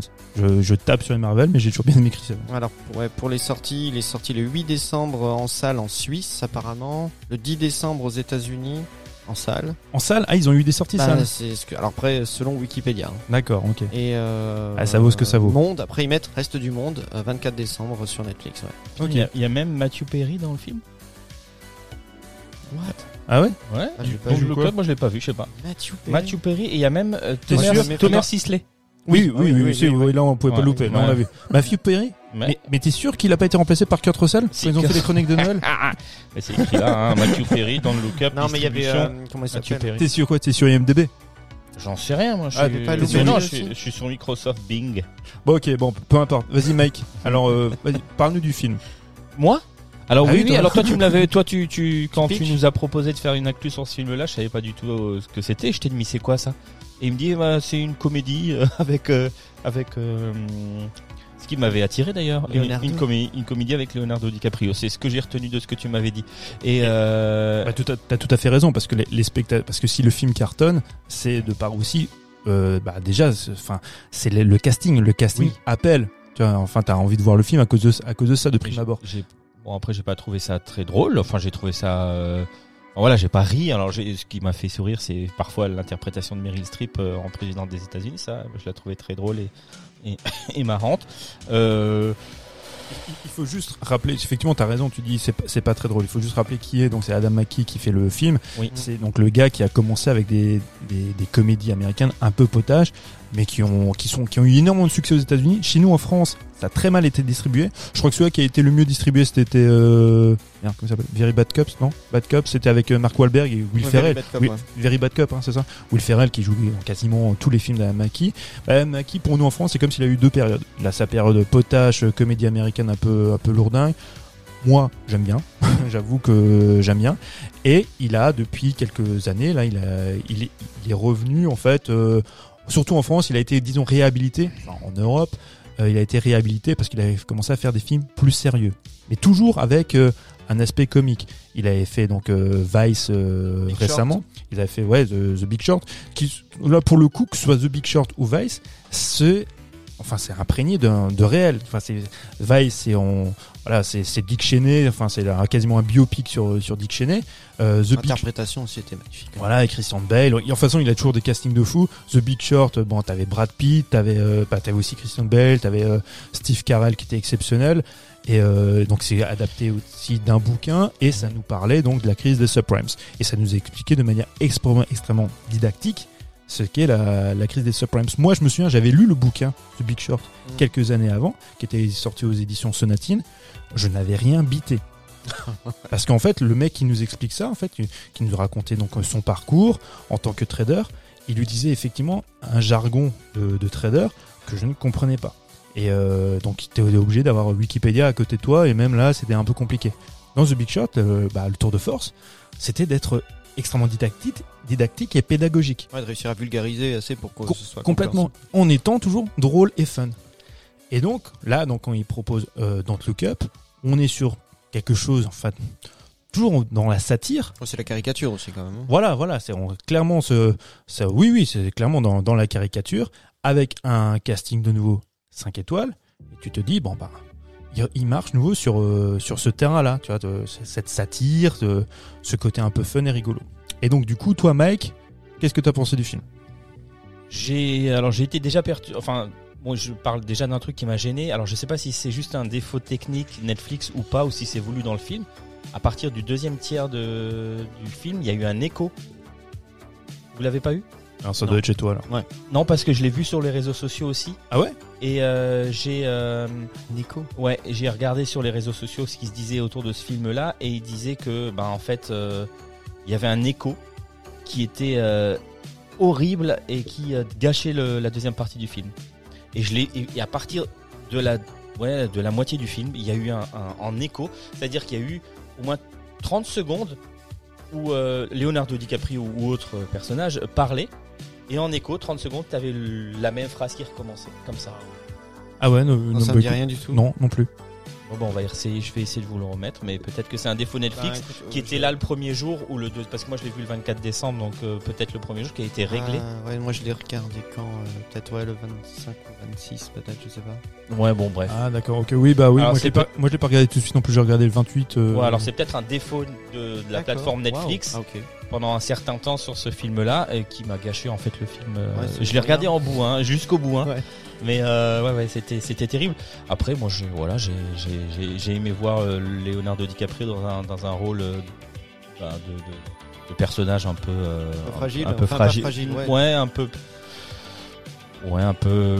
Je sais Les comment- fragiles, il en a fait quand même. hein, mais- ah, là pour le con- coup, euh, contrôlé, enfin. DiCaprio, pour le coup, sa palette de jeu est tellement large que le mec il a à peu près joué tous les rôles possibles. Ouais. Donc, euh, il- il- en fait, ce qui est agaçant avec DiCaprio, c'est qu'il n'arrive plus tellement à nous impressionner. Je sais pas si vous êtes, euh, si vous êtes arrivé à ce point-là. Moi, j'adore DiCaprio, hein. c'est mon un de mes comédiens préférés. Mais à, à chaque fois, je, je, enfin, je, je- non, je peux dire une bêtise, j'allais dire, je suis déçu. Non, je peux pas être déçu. Je suis toujours ça, très satisfait de voir Leonardo Ouais. DiCaprio parce que je le trouve toujours excellent. Mais euh, enfin, c'est jamais la révélation. Je me dis putain, le mec était bon. Ah non, mais il est toujours bon. Il, a- il est arrivé dans des standards, tu vois, de, Ouais, de, de jeu. C'est comme le premier de la classe où tu dis voilà. euh, il a, un- il a eu 18 en maths. Bah, eu- c'est normal, il a toujours 18 en Ouais, ouais, maths. c'est ce ça. Voilà, c'est ça. Ouais, non, mais c'est clairement, il a, ce mec-là, il est, moi, il- en plus, ce qui, ce qui est fou, c'est que moi, la relation que j'ai eue à cet acteur, euh, très, très. Mais vous êtes jeune- séparés récemment, non? Non, non, on est ensemble. Vous êtes vraiment Ah ouais. ensemble. Il m'aime toujours. Et euh, non, mais c'est, je, la- moi, je découvre Leonardo DiCaprio euh, dans The Beach, d'accord? Et quand je regarde ce film, Pourquoi t'avais pas vu Titanic avant? Non, non, non, justement. Ah ouais? Ah bon non, mais euh, donc je, je vois The Beach et puis bah déjà Titanic, je suis totalement réfractaire quand ça sort. Je veux pas voir ce truc. À tort. Ah bien sûr, à tort, je l'ai vu après, je me suis dit mais et plein d'autres choses que j'ai vu après de DiCaprio, euh, j'avais jamais vu Basketball Diaries et des Mhm. choses comme ça où là je me suis dit OK, je suis passé à côté d'un mec qui est monstrueux, il faut absolument que je regarde tout ce qu'il fait et bah, par la suite voilà, il est devenu euh, Après, il y a eu un problème aussi de distribution des films de Ca- DiCaprio parce que c'est c'est euh, le succès de Titanic qui fait que des films précédents sont sortis en France. Genre Basketball Diaries. Moi, je me souviens, j'avais lu le roman de Jim Carroll avant de voir le, le film qui est sorti par la suite grâce au succès. Il y a plein de films de DiCaprio qu'on a pu voir euh, vraiment au mi-temps de, de- enfin au mi-temps. Non, il est sorti qu'en 98. Ouais, donc tout au début des années 2000 et que qui était passé à la trappe pour beaucoup pour Ah, beaucoup tu- tu DiCaprio jouer- personne. Mais tu, bien sûr, mais tu le vois jouer celui-là à l'âge qu'il a. Ou Gilbert Grape, Mais tu vois, sais que quand il fait le, il- le rôle de l'handicapé. Il, il est déjà, c'est déjà d'une- une puissance impressionnante Ah ouais. et ce mec, il a déjà une palette de jeux qui est complètement dingue en termes de sentiments. Dans la série, euh, Quoi Docteur faire, ouais. Vous vous souvenez? Il a aussi un rôle dedans. Non, je, ça me dit rien. Dans mais- Critters 3, c'était dans le 3. Ah putain. Ouais, bon, bref, effectivement, mais donc euh, je, je, sais que c'est justement, c'est pour ça que ce film-là, en fait, je me suis dit c'est marrant, mais là on va voir, on va vraiment voir parce que comme on, en a déjà, on en a déjà parlé, euh, le name drop, euh, name dropping de, Netflix, c'est-à-dire je paye des, cap, des gros, gros, gros, gros castings. Et euh, voilà, peut-être peut-être pas triple A, mais double A et des choses vraiment déjà très correctes. Et il y en a pas mal des films comme ça qui sont sortis euh, euh, euh, distribué par Netflix et qui où tu te dis bon il y a du potentiel parce qu'on sait qu'en termes d'acting ça peut être très sympa. Et j'ai souvent été même si les films me plaisent et me divertissent me divertissent pardon j'a- j'arrive des fois à la fin de ces films en me disant ah il y a toujours un truc qui a pas été c'est pas tu vois il manque manque quelque chose et là quand tu te dis bon voilà bah, c'est lui la tête d'affiche euh, si ce film avec lui s'il foire c'est que vraiment ils y arriveront pas quoi Oui, c'est un gage de qualité. quoi. Là, normalement, on devrait avoir quelque chose. Même lui, en fait, il est garant de. euh, je ferai pas un film s'il se termine pas correctement, si c'est pas bien bité, euh, si c'est pas bien fait, c'est pas la peine. Quoi. Moi, je, je, je participe pas à ce truc-là. Donc après, en travaillant dessus, tu vois qu'il a participé à l'écriture. Euh, lui, il a quand même ce penchant très très net depuis maintenant, euh, quelques- enfin, au moins une décennie, si c'est pas plus. Euh, pro-environnemental, euh, où il essaye aussi, il a des discours un peu qui vont dans ce sens et des actions qui vont dans ce sens-là. Et voilà, donc en fait, quand euh, je démarre ce film, moi c'est ça que j'attends. Je me dis, Voilà, j'espère que ça va être bien ficelé et que, que ça va être un Ça truc va qui amener tenir à la route réflexion. jusqu'au bout. C'est pas tant la réflexion que qu'il va y avoir ensuite, c'est juste est-ce que le film il va être euh, bien fait jusqu'au bout, est-ce qu'il va tenir son propos? Et euh, que je vais pas arriver à une certaine forme de déception. Parce que je sais qu'en termes de jeu d'acteur, c'est pas possible. Mhm. Et du coup, c'est le cas. Ouais, ouais. Puis, ah ouais, puis en plus, il est épaulé effectivement par Jennifer Lawrence, que je trouve qui est toujours impeccable. Meryl Streep, bon, on a souvent glosé sur Meryl Streep, ben voilà, faut- elle est toujours parfaite. Donc, Euh, oui, euh, voilà. Là, elle voilà. était The parfaite. Goat. elle. The Goat. Ouais, c'est ça, The Goat. vraiment, bon, la nana, voilà. Jonah Hill, bah, il fait du Jonah Hill, il fait un peu ce qu'on attend de lui, Bah oui. mais là, il est, il est très bien. hein, il- petites punchlines Mais tu sais comme ça. c'est pareil, ils lui ont laissé, je crois, euh, toute une, je sais plus combien d'heures, 24 heures de, de- enfin sur le tournage, ils lui ont laissé toute une journée. On lui a dit, tu fais ce que tu veux, tu dis ce que tu veux. Et du coup, il Et s'en ça, il sait faire. Ah ouais, c'est pour ça que c'est drôle. C'est par Ouais. exemple quand à un moment donné, il dit à DiCaprio, arrête de respirer comme ça. Ouais, Ça, ouais. je- ça m'angoisse, alors qu'effectivement, c'est quand même très angoissant, angoissant ce qu'il est en train de le raconter. Ou alors à un moment donné, euh, bah, il y a des choses qu'il dit justement à Jennifer Lawrence quand il lui dit, euh, écoute. euh, The girl with the dragon tattoo, c'est calme-toi Mm. parce qu'elle a la bangs et qu'elle a la même coupe de cheveux. Enfin, Ah oui, ah oui, bah, en VO ils disent le Dragon Tattoo, donc euh, je trouve ça très drôle. Sauf qu'en français, comment ils ont traduit ça? Ils ont traduit ça par, euh, enfin, un truc euh, vraiment nul, tu vois, euh, un truc euh, de geek passe-partout, tu vois. Euh, qui n'est pas la référence au film du coup. qui n'est pas du à- au Millennium, pas du tout. Ouais. Et qui est complètement tape à côté. Ah, je me suis dit, mais c'est complètement con parce que c'est c'est typiquement le genre de référence, tu euh, méta que qu'il faut traduire parce que ça, ça déjà de ça a du sens et puis ça, ça- le public qui en fait tu t'adresses à un public qui est en appétence de ce genre de choses. Ouais. Bref, là où je rejoins Mike, euh, moi je trouve qu'il y a des moments, des scènes, des dialogues qui sont drôles, mais auxquels je n'ai pas ri parce que effectivement le climat, l'ambiance ne s'y prête pas. Parce que le, le film est un, effectivement c'est un, en fait c'est un, c'est un film qui est plus effrayant que drôle.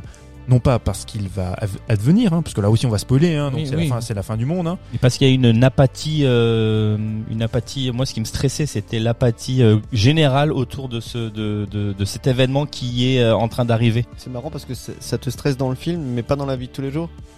Non, non, mais là dans le film, oui, bah peut-être, mais euh, là, oui. Non, Et parce là- que c'est vrai que ce, mais parce que l'événement, il était, euh, il était, euh, il était en train d'arriver. Il allait, il allait arriver dans les six, dans les six mois qui, mais dans la vie, euh, voilà, euh, c'est pas la même chose. c'est- pas mal. Moi, j'aime beaucoup ce que tu dis parce que c'est, je pense que c'est aussi, c'est, c'est le propos de ce film. En fait, Oui, la- oui, tu parles de l'apathie générale. de qui- l'apathie générale face à quelque chose euh, d'inéluctable. C'est marrant parce que ça rejoint de très près euh, finalement Matrix. Mais je- je veux dire, c'est Effectivement, lors d'une analyse de Matrix tout à l'heure, qui était un peu tôt dans l'émission, il y avait un pont, il y avait un pont qui était possible euh, sur Don't Look Up, mais voilà, je l'ai Oui, pas fait parce ouais. que je voulais que vous. Le côté inéluctable de, de, de bon bah là de, de la météorite qui va euh, heurter la Terre et quand on a beau dire aux gens en, en, en place Bougez-vous, ça pouvoir- non mais il lui dit c'est 100% 100%. Et puis il y a, tu- cette scène, elle est complètement euh, ubuesque. où À un moment donné, il dit non, mais c'est pas 100%. Il dit bon, c'est 99,60. Ah bah voilà, c'est pas 100%. Ouais, L'autre qui ça. dit bah on pourrait placer ça, c'est un événement majeur. On va attendre et, Et puis finalement la présidente qui dit bon écoute, on va mettre ça à 70%. Et puis après on commence à discuter. Et c'est c'est exactement c'est exactement ce qui se passe euh, en ce moment parce qu'il y a plein de gens qui te qui alertent parce que tous les signes sont là. Et pourtant, euh, il y a une apathie générale par rapport à ce truc parce qu'on ne le voit pas encore, euh, on ne le ressent pas. C'est-à-dire que en gros, l'idée c'est euh, tant que t'as à bouffer dans ton assiette, tu t'inquiètes pas de ce qui se passe autour de toi. C'est quand t'as Mhm. plus rien à manger que tu vas dire tiens, il vaut peut-être qu'on gueule maintenant. Ouais. Et là, c'est l'idée, c'est-à-dire tant que tu as pas, les gens ne voient pas ce qui arrive. Mais c'est ce qui s'est passé. Ils l'ont vu. C'est quand ils l'ont vu dans le ciel arriver oui. qu'ils ont cru Bah tout oui. le monde, quoi. Bah nous c'est quand euh, quand euh, les en plus c'est des choses qui sont en train d'arriver dont on avait déjà mis les gens en garde, c'est-à-dire euh, bah, vous allez voir qu'à telle période euh, il va y avoir des feux de forêt qui vont se déclarer partout tout le temps et ça va être catastrophique. Et on leur disait ouais ok on- ça marche et c'est en train de se produire. Et même si c'est en train de se produire, tu le vois à la télé et tout, et ben pour autant on change. Enfin nous oui, mais parce que ça te ce concerne pas, c'est parce que t'as l'impression que c'est loin de toi. oui, c'est parce que c'est pas ta, fo- ta forêt. Mais c'est parce que c'est ta c'est pas ta forêt. Et que entre la forêt qui brûle et toi, il y a un océan. Oui, mais comme toi, t'as encore à manger dans ton assiette et que ta vie à toi est Mhm. normale et tout se passe, tu fais tes courses, euh, t'as ta tablette, on fait notre émission, ça ne nous dérange pas. Tu vois pas pourquoi toi tu commencerais à modifier ton comportement euh, pour, pour arriver à, solutionner ça parce que ça ne te touche pas encore. Et le message de ce film, je pense que c'est ça. Oui, non, mais en- en- effectivement, il y a, un double sens. Il y a le côté métaphorique de, ce qu'on vit actuellement avec euh, le réchauffement climatique, où tu as plein de gens euh, qui vont nous dire que de un, ça n'existe pas, les climato-sceptiques, et, de deux, bah, comme, tu, comme vous le disiez, nous, comme on a l'impression que c'est pas tangible, on part du principe qu'on a le temps. Surtout que même les spécialistes qui nous disent, bah ça peut venir voilà entre aujourd'hui et, dans 50 ans. Voilà, on verra bien. Donc il y a ce- cet aspect métaphorique qui voilà qui est plus qu'explicite et qui je pense est intéressant et toujours utile de, de rappeler. Et il y a aussi donc le ben si tu prends le film tel qu'il est, se dire que si demain euh, une météorite devait détruire le- la Terre, qu'on nous disait voilà c'est c'est sûr, euh, ça va venir dans six mois, donc six mois. Détruit pas la Terre, ça détruit l'humanité. La Terre, elle continuera à exister. Oui c'est ça. Ah mais là t'es pas en train de me paraphraser parce que j'avais déjà dit un truc comme ça. Si, si. C'est un petit peu ça. Il- Mais il- c'est vrai. Non, mais vous c'est vrai. Vous, chers auditeurs, vous avez remarqué que Mike me cite. Non, il me cite pas. Il me paraphrase sans me citer. Donc, il, il- il nous fait, il nous fait du Gad Elmaleh. Non. Bref. Réduit- T'as vu comme il réduit mes interventions Ouais, bien sûr. On n'a pas le droit d'avoir la même, euh, le même avis que lui. Surtout On le paraphrase directement qu'on a le même avis que lui. Bon, j'arrête cette émission. Je... Allez, l'ordinateur est fermé, c'est bon. Je quitte le plateau. Ok. Donc, du coup, je reprends. ouais, rouvre l'ordinateur parce que, t'as peut-être besoin. quoi dire. Mais, mais non, mais t'as sûrement des, des punchlines et des, et des, des citations de ma part que t'as dû noter, Ah non bah si si, j'ai un document Eh, Word, ça euh. Works, Je- avec tout ce que t'as dit. Works, ouais. Bah, je plaisante. Non, en fait, ce que, ce que, je, ce que je voulais dire, c'est au-delà de l'aspect métaphorique, si demain, effectivement, une météorite, comme disait Mike, devait détruire l'humanité et que ça devait survenir dans six mois, le, l'aspect inquiétant, c'est que quand tu vois ce film, tu aurais tendance à croire qu'effectivement, ça se passerait comme ça. Qu'il y aurait, de un, du scepticisme, de deux, euh, euh, une espèce de ouais éluder la chose parce qu'elle nous convient pas euh, parce qu'on est en campagne présidentielle parce qu'il y a plein de facteurs qui font que ce n'est pas euh, ce n'est pas le moment opportun parce qu'il y a un moment opportun pour la fin de l'humanité ce n'est pas maintenant parce qu'on a d'autres d'autres choses qui Il y a d'autres chats Bah, exactement. et euh, on, le côté satirique et caricatural, moi, ce qui m'inquiétait dans le film, c'est que, bah, surtout quand tu vois, surtout nous, avec la vision qu'on a, par exemple, du système américain, de la politique américaine, parce qu'on voilà, on est très cla- clairement dans, le clin, dans plus que le clin d'œil à, à- au gouvernement Trump, ouais, et tu te dis, l'idiocratie telle qu'elle a été euh, imaginée, tu vois, aux États-Unis, est-ce que c'est une réalité? Est-ce que ça pourrait advenir de telle manière? Et surtout, ce qui est inquiétant, c'est que le film montre bien à quel point on est dépendant des Américains, parce que le, le reste du monde, au bout d'un moment, va prendre conscience de la chose, et donc ils vont essayer eux-mêmes, que ce soit les Chinois ou autres, Les Russes. et les Russes, enfin, il y a plusieurs coalitions, tu vois, euh, internationales qui vont essayer de mettre quelque chose en place et ça va être défaillant. Ça ne va pas fonctionner. Et tu te rends compte que à quel point quand devra survenir une catastrophe de cette ampleur-là mondiale, il faudrait qu'il y ait un élan mondial. À un moment donné, tu laisses tomber, tu vois, tu t'affranchis, tu vois, de, de tes petites guerres économiques, politiques, tout ce que tu veux, pour converger vers la même chose. Sauf que ça n'aboutit pas, ce n'est pas possible parce qu'on a tous des intérêts différents. Et moi, je trouve que c'est d'autant plus euh, inquiétant que Mhm. c'est le cas et que je pense que ça que va le rester. et que ça le restera. Mm. Et que si demain, et, et là aussi où c'est hyper inquiétant, c'est de se dire à quel point on est dépendant euh, des grandes sociétés, des multinationales. Parce que qui va envoyer, tu vois, le, Qui fait changer d'avis surtout. et qui, et oui, qui influe sur le gouvernement et qui a la source aussi, aussi bien technique, technologique pour envoyer la procédure pour faire détruire le météorite, en espérant euh, aussi euh, récupérer des, bah, un gain par la suite. Bah, c'est les, c'est les GAFA, c'est les GAFA Ouais. qui nous gèrent actuellement, qui gèrent le monde, et tu vois à quel point ils sont influents. Quand je vois des gens, c'est qui sont fascinés par des Elon Musk ou des, ou des gens comme ça, moi, ces gens-là me terrifient. Mm. Moi, chaque fois, je le dis, quand je vois ces mecs-là, j'ai l'impression de, de voir les méchants dans les James Bond. Et c'est clairement ça, tu vois. ça. Mais vraiment, tu sais, les, les mecs, ils disent, bah, attendez, on a la technologie, on va, voilà, on, on développe quelque chose de formidable, on est très riche, on est très puissant, mais en même temps, c'est toujours contre l'humanité. Ça, euh, voilà. Mais ce qui fait, enfin, ce qui me fait le plus peur, moi, c'est effectivement ce que tu disais tout à l'heure, c'est que que ce- que cette que ce comment dire que cette euh, apathie générale, mais que ce que coalition mondiale ne peut, pourra jamais se faire, peu importe les événements qui se passeront. Donc on, on va directement droit à la destruction de l'humanité. Alors maintenant ou plus tard, mais en tout cas, euh, c'est pas l'homme qui sauvera l'homme, quoi. Non, non, et puis, et puis, ce qui est, ce qui est terrifiant, c'est un film qui nous rappelle à quel point c'est trop tard. Ouais, et en plus, euh, le personnage que- qu'incarne Leonardo DiCaprio, il nous est montré comme euh, euh, quelqu'un de lambda, on va dire. Bon, alors c'est que ça reste un docteur quand même, mais il s'occupe euh, euh, de, des, galaxies mortes, enfin de trucs. Voilà, finalement, ce sont des chercheurs qui cherchent pour chercher. euh, tu vois ce que je veux dire? C'est un peu comme ça qu'on les met, voilà, et et qui vont donc découvrir ce truc avec sa doctorante, Jennifer Lawrence.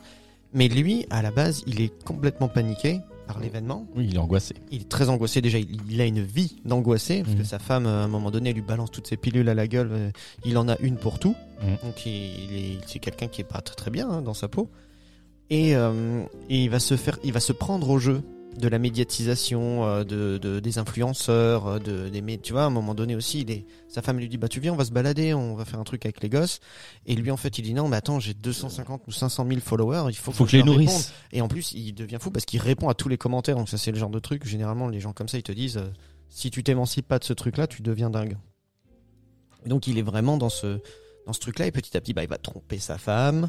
Euh, il va se prendre au jeu, faire les premières de couverture, et au final, il va perdre de vue euh, le message. L'objectif. Et c'est, ça montre aussi à quel point ben, la- le- le- ce système, la société, elle arrive à te, euh, à te corrompre et à faire en sorte que tu te contentes justement de ça et que tu retombes dans une sorte d'apathie parce que, comme je disais tout à l'heure, toi, tu, tu as de l'eau à ton moulin et du coup, tu vois pas pourquoi finalement tu irais contre ça. Donc il a ce discours, c'est, énervant au possible quand... euh, euh, justement, c'est pour ça que Jennifer Lawrence s'énerve sur le plateau et qu'on la fait passer pour une carène en disant qu'elle est folle parce que elle, elle, elle, elle s'énerve et, et le message là moi aussi je l'ai trouvé très très fort dans le sens où qu'est-ce qui te reste? Tu vois c'est à dire que quand tu es dans un, un débat qui est quasiment stérile parce que les gens en face de toi ne réagissent pas alors que c'est eux qui sont euh, bah, comme ils disent à un moment donné le seul moyen qu'ils ont de de, de de sensibiliser les gens c'est de passer par les médias parce qu'apparemment le plus haut niveau de l'État la présidente euh, des États-Unis euh, en a rien à Ah, foutre ouais, ça fonctionne pas. donc, euh, on va comment dire, on va s'asseoir et attendre, sit back and recess. On va attendre que ça, que ça- on va voir, on va réfléchir, on va s'asseoir, on a le temps. Comme tu disais, euh, un peu euh, euh, du fait de leur calendrier euh, électoral, quoi. Enfin, C'est Mhm. une catastrophe. Et du coup, elle, elle, s'é- elle s'énerve et du coup, tu te dis, mais qu'est-ce qui te reste quand toi t'essayes de justement d'éveiller les consciences, à part si, si tu t'énerves en plus, c'est que tu vas passer pour un fou. On va, et on, on va, on va dis- se moquer, ouais. bah, on la discrédite tout de Mhm. suite, quoi. Sur Internet, hop, c'est réglé. Elle, elle- on n'écoutera plus jamais ce qu'elle a à dire parce qu'elle a pas su se retenir.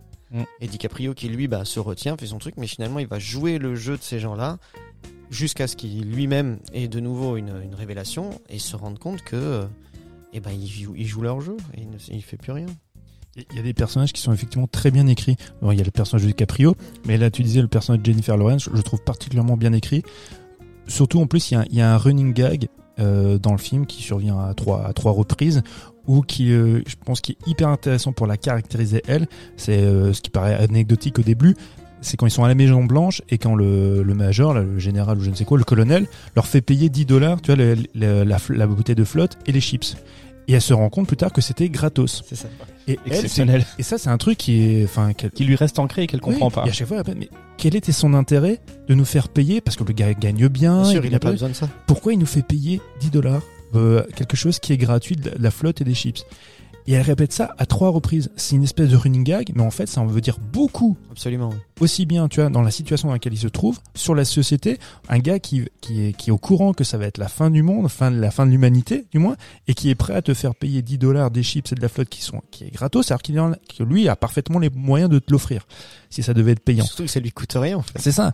Et donc, et elle, elle reste là-dessus. Et euh, ça pourrait simplement être juste drôle, un running gag rigolo, mais je trouve que c'est typiquement le genre de dialogue et genre de situation qui caractérise un personnage, tu vois, qui se questionne et qui, au-delà de se questionner, à bout d'un moment, baisse même les bras. Tu sais, quand, euh, au bout d'un moment, elle a pas tellement le choix. Elle se retrouve à faire, euh, à faire caissière dans un supermarché.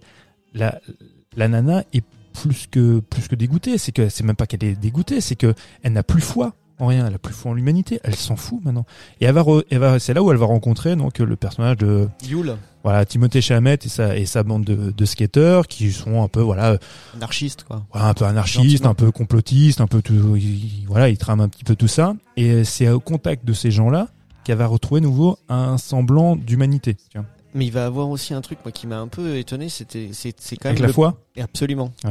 Et alors, mais enfin, j'ai trouvé ça, enfin, j'ai trouvé ça d'abord bizarrement amené.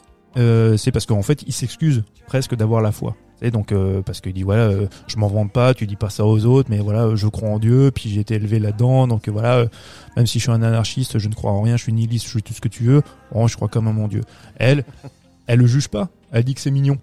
Tu vois, il y a un côté un peu condescendant en disant ça, mais c'est même pas tant ça. Je pense vraiment que euh, le personnage est sincère parce qu'elle non plus, complètement, enfin. De, de ce qu'elle montre, elle est complètement athée, tu vois, ça, enfin, ça la, ça la touche pas, parce que c'est une scientifique, enfin, la question ne se, se pose pas pour elle, tu vois, donc, euh, elle dit, hop, c'est mignon. Il y a un côté, tu vois, euh, tu es plus humain que ce que tu nous voudrais laisser paraître. Et donc, du coup, ça transpire aussi chez elle, parce que du coup, elle va avoir foi aussi nouveau en l'humanité, non pas parce que euh, il y a une espèce d'épiphanie, hein, on n'est pas du tout là-dedans.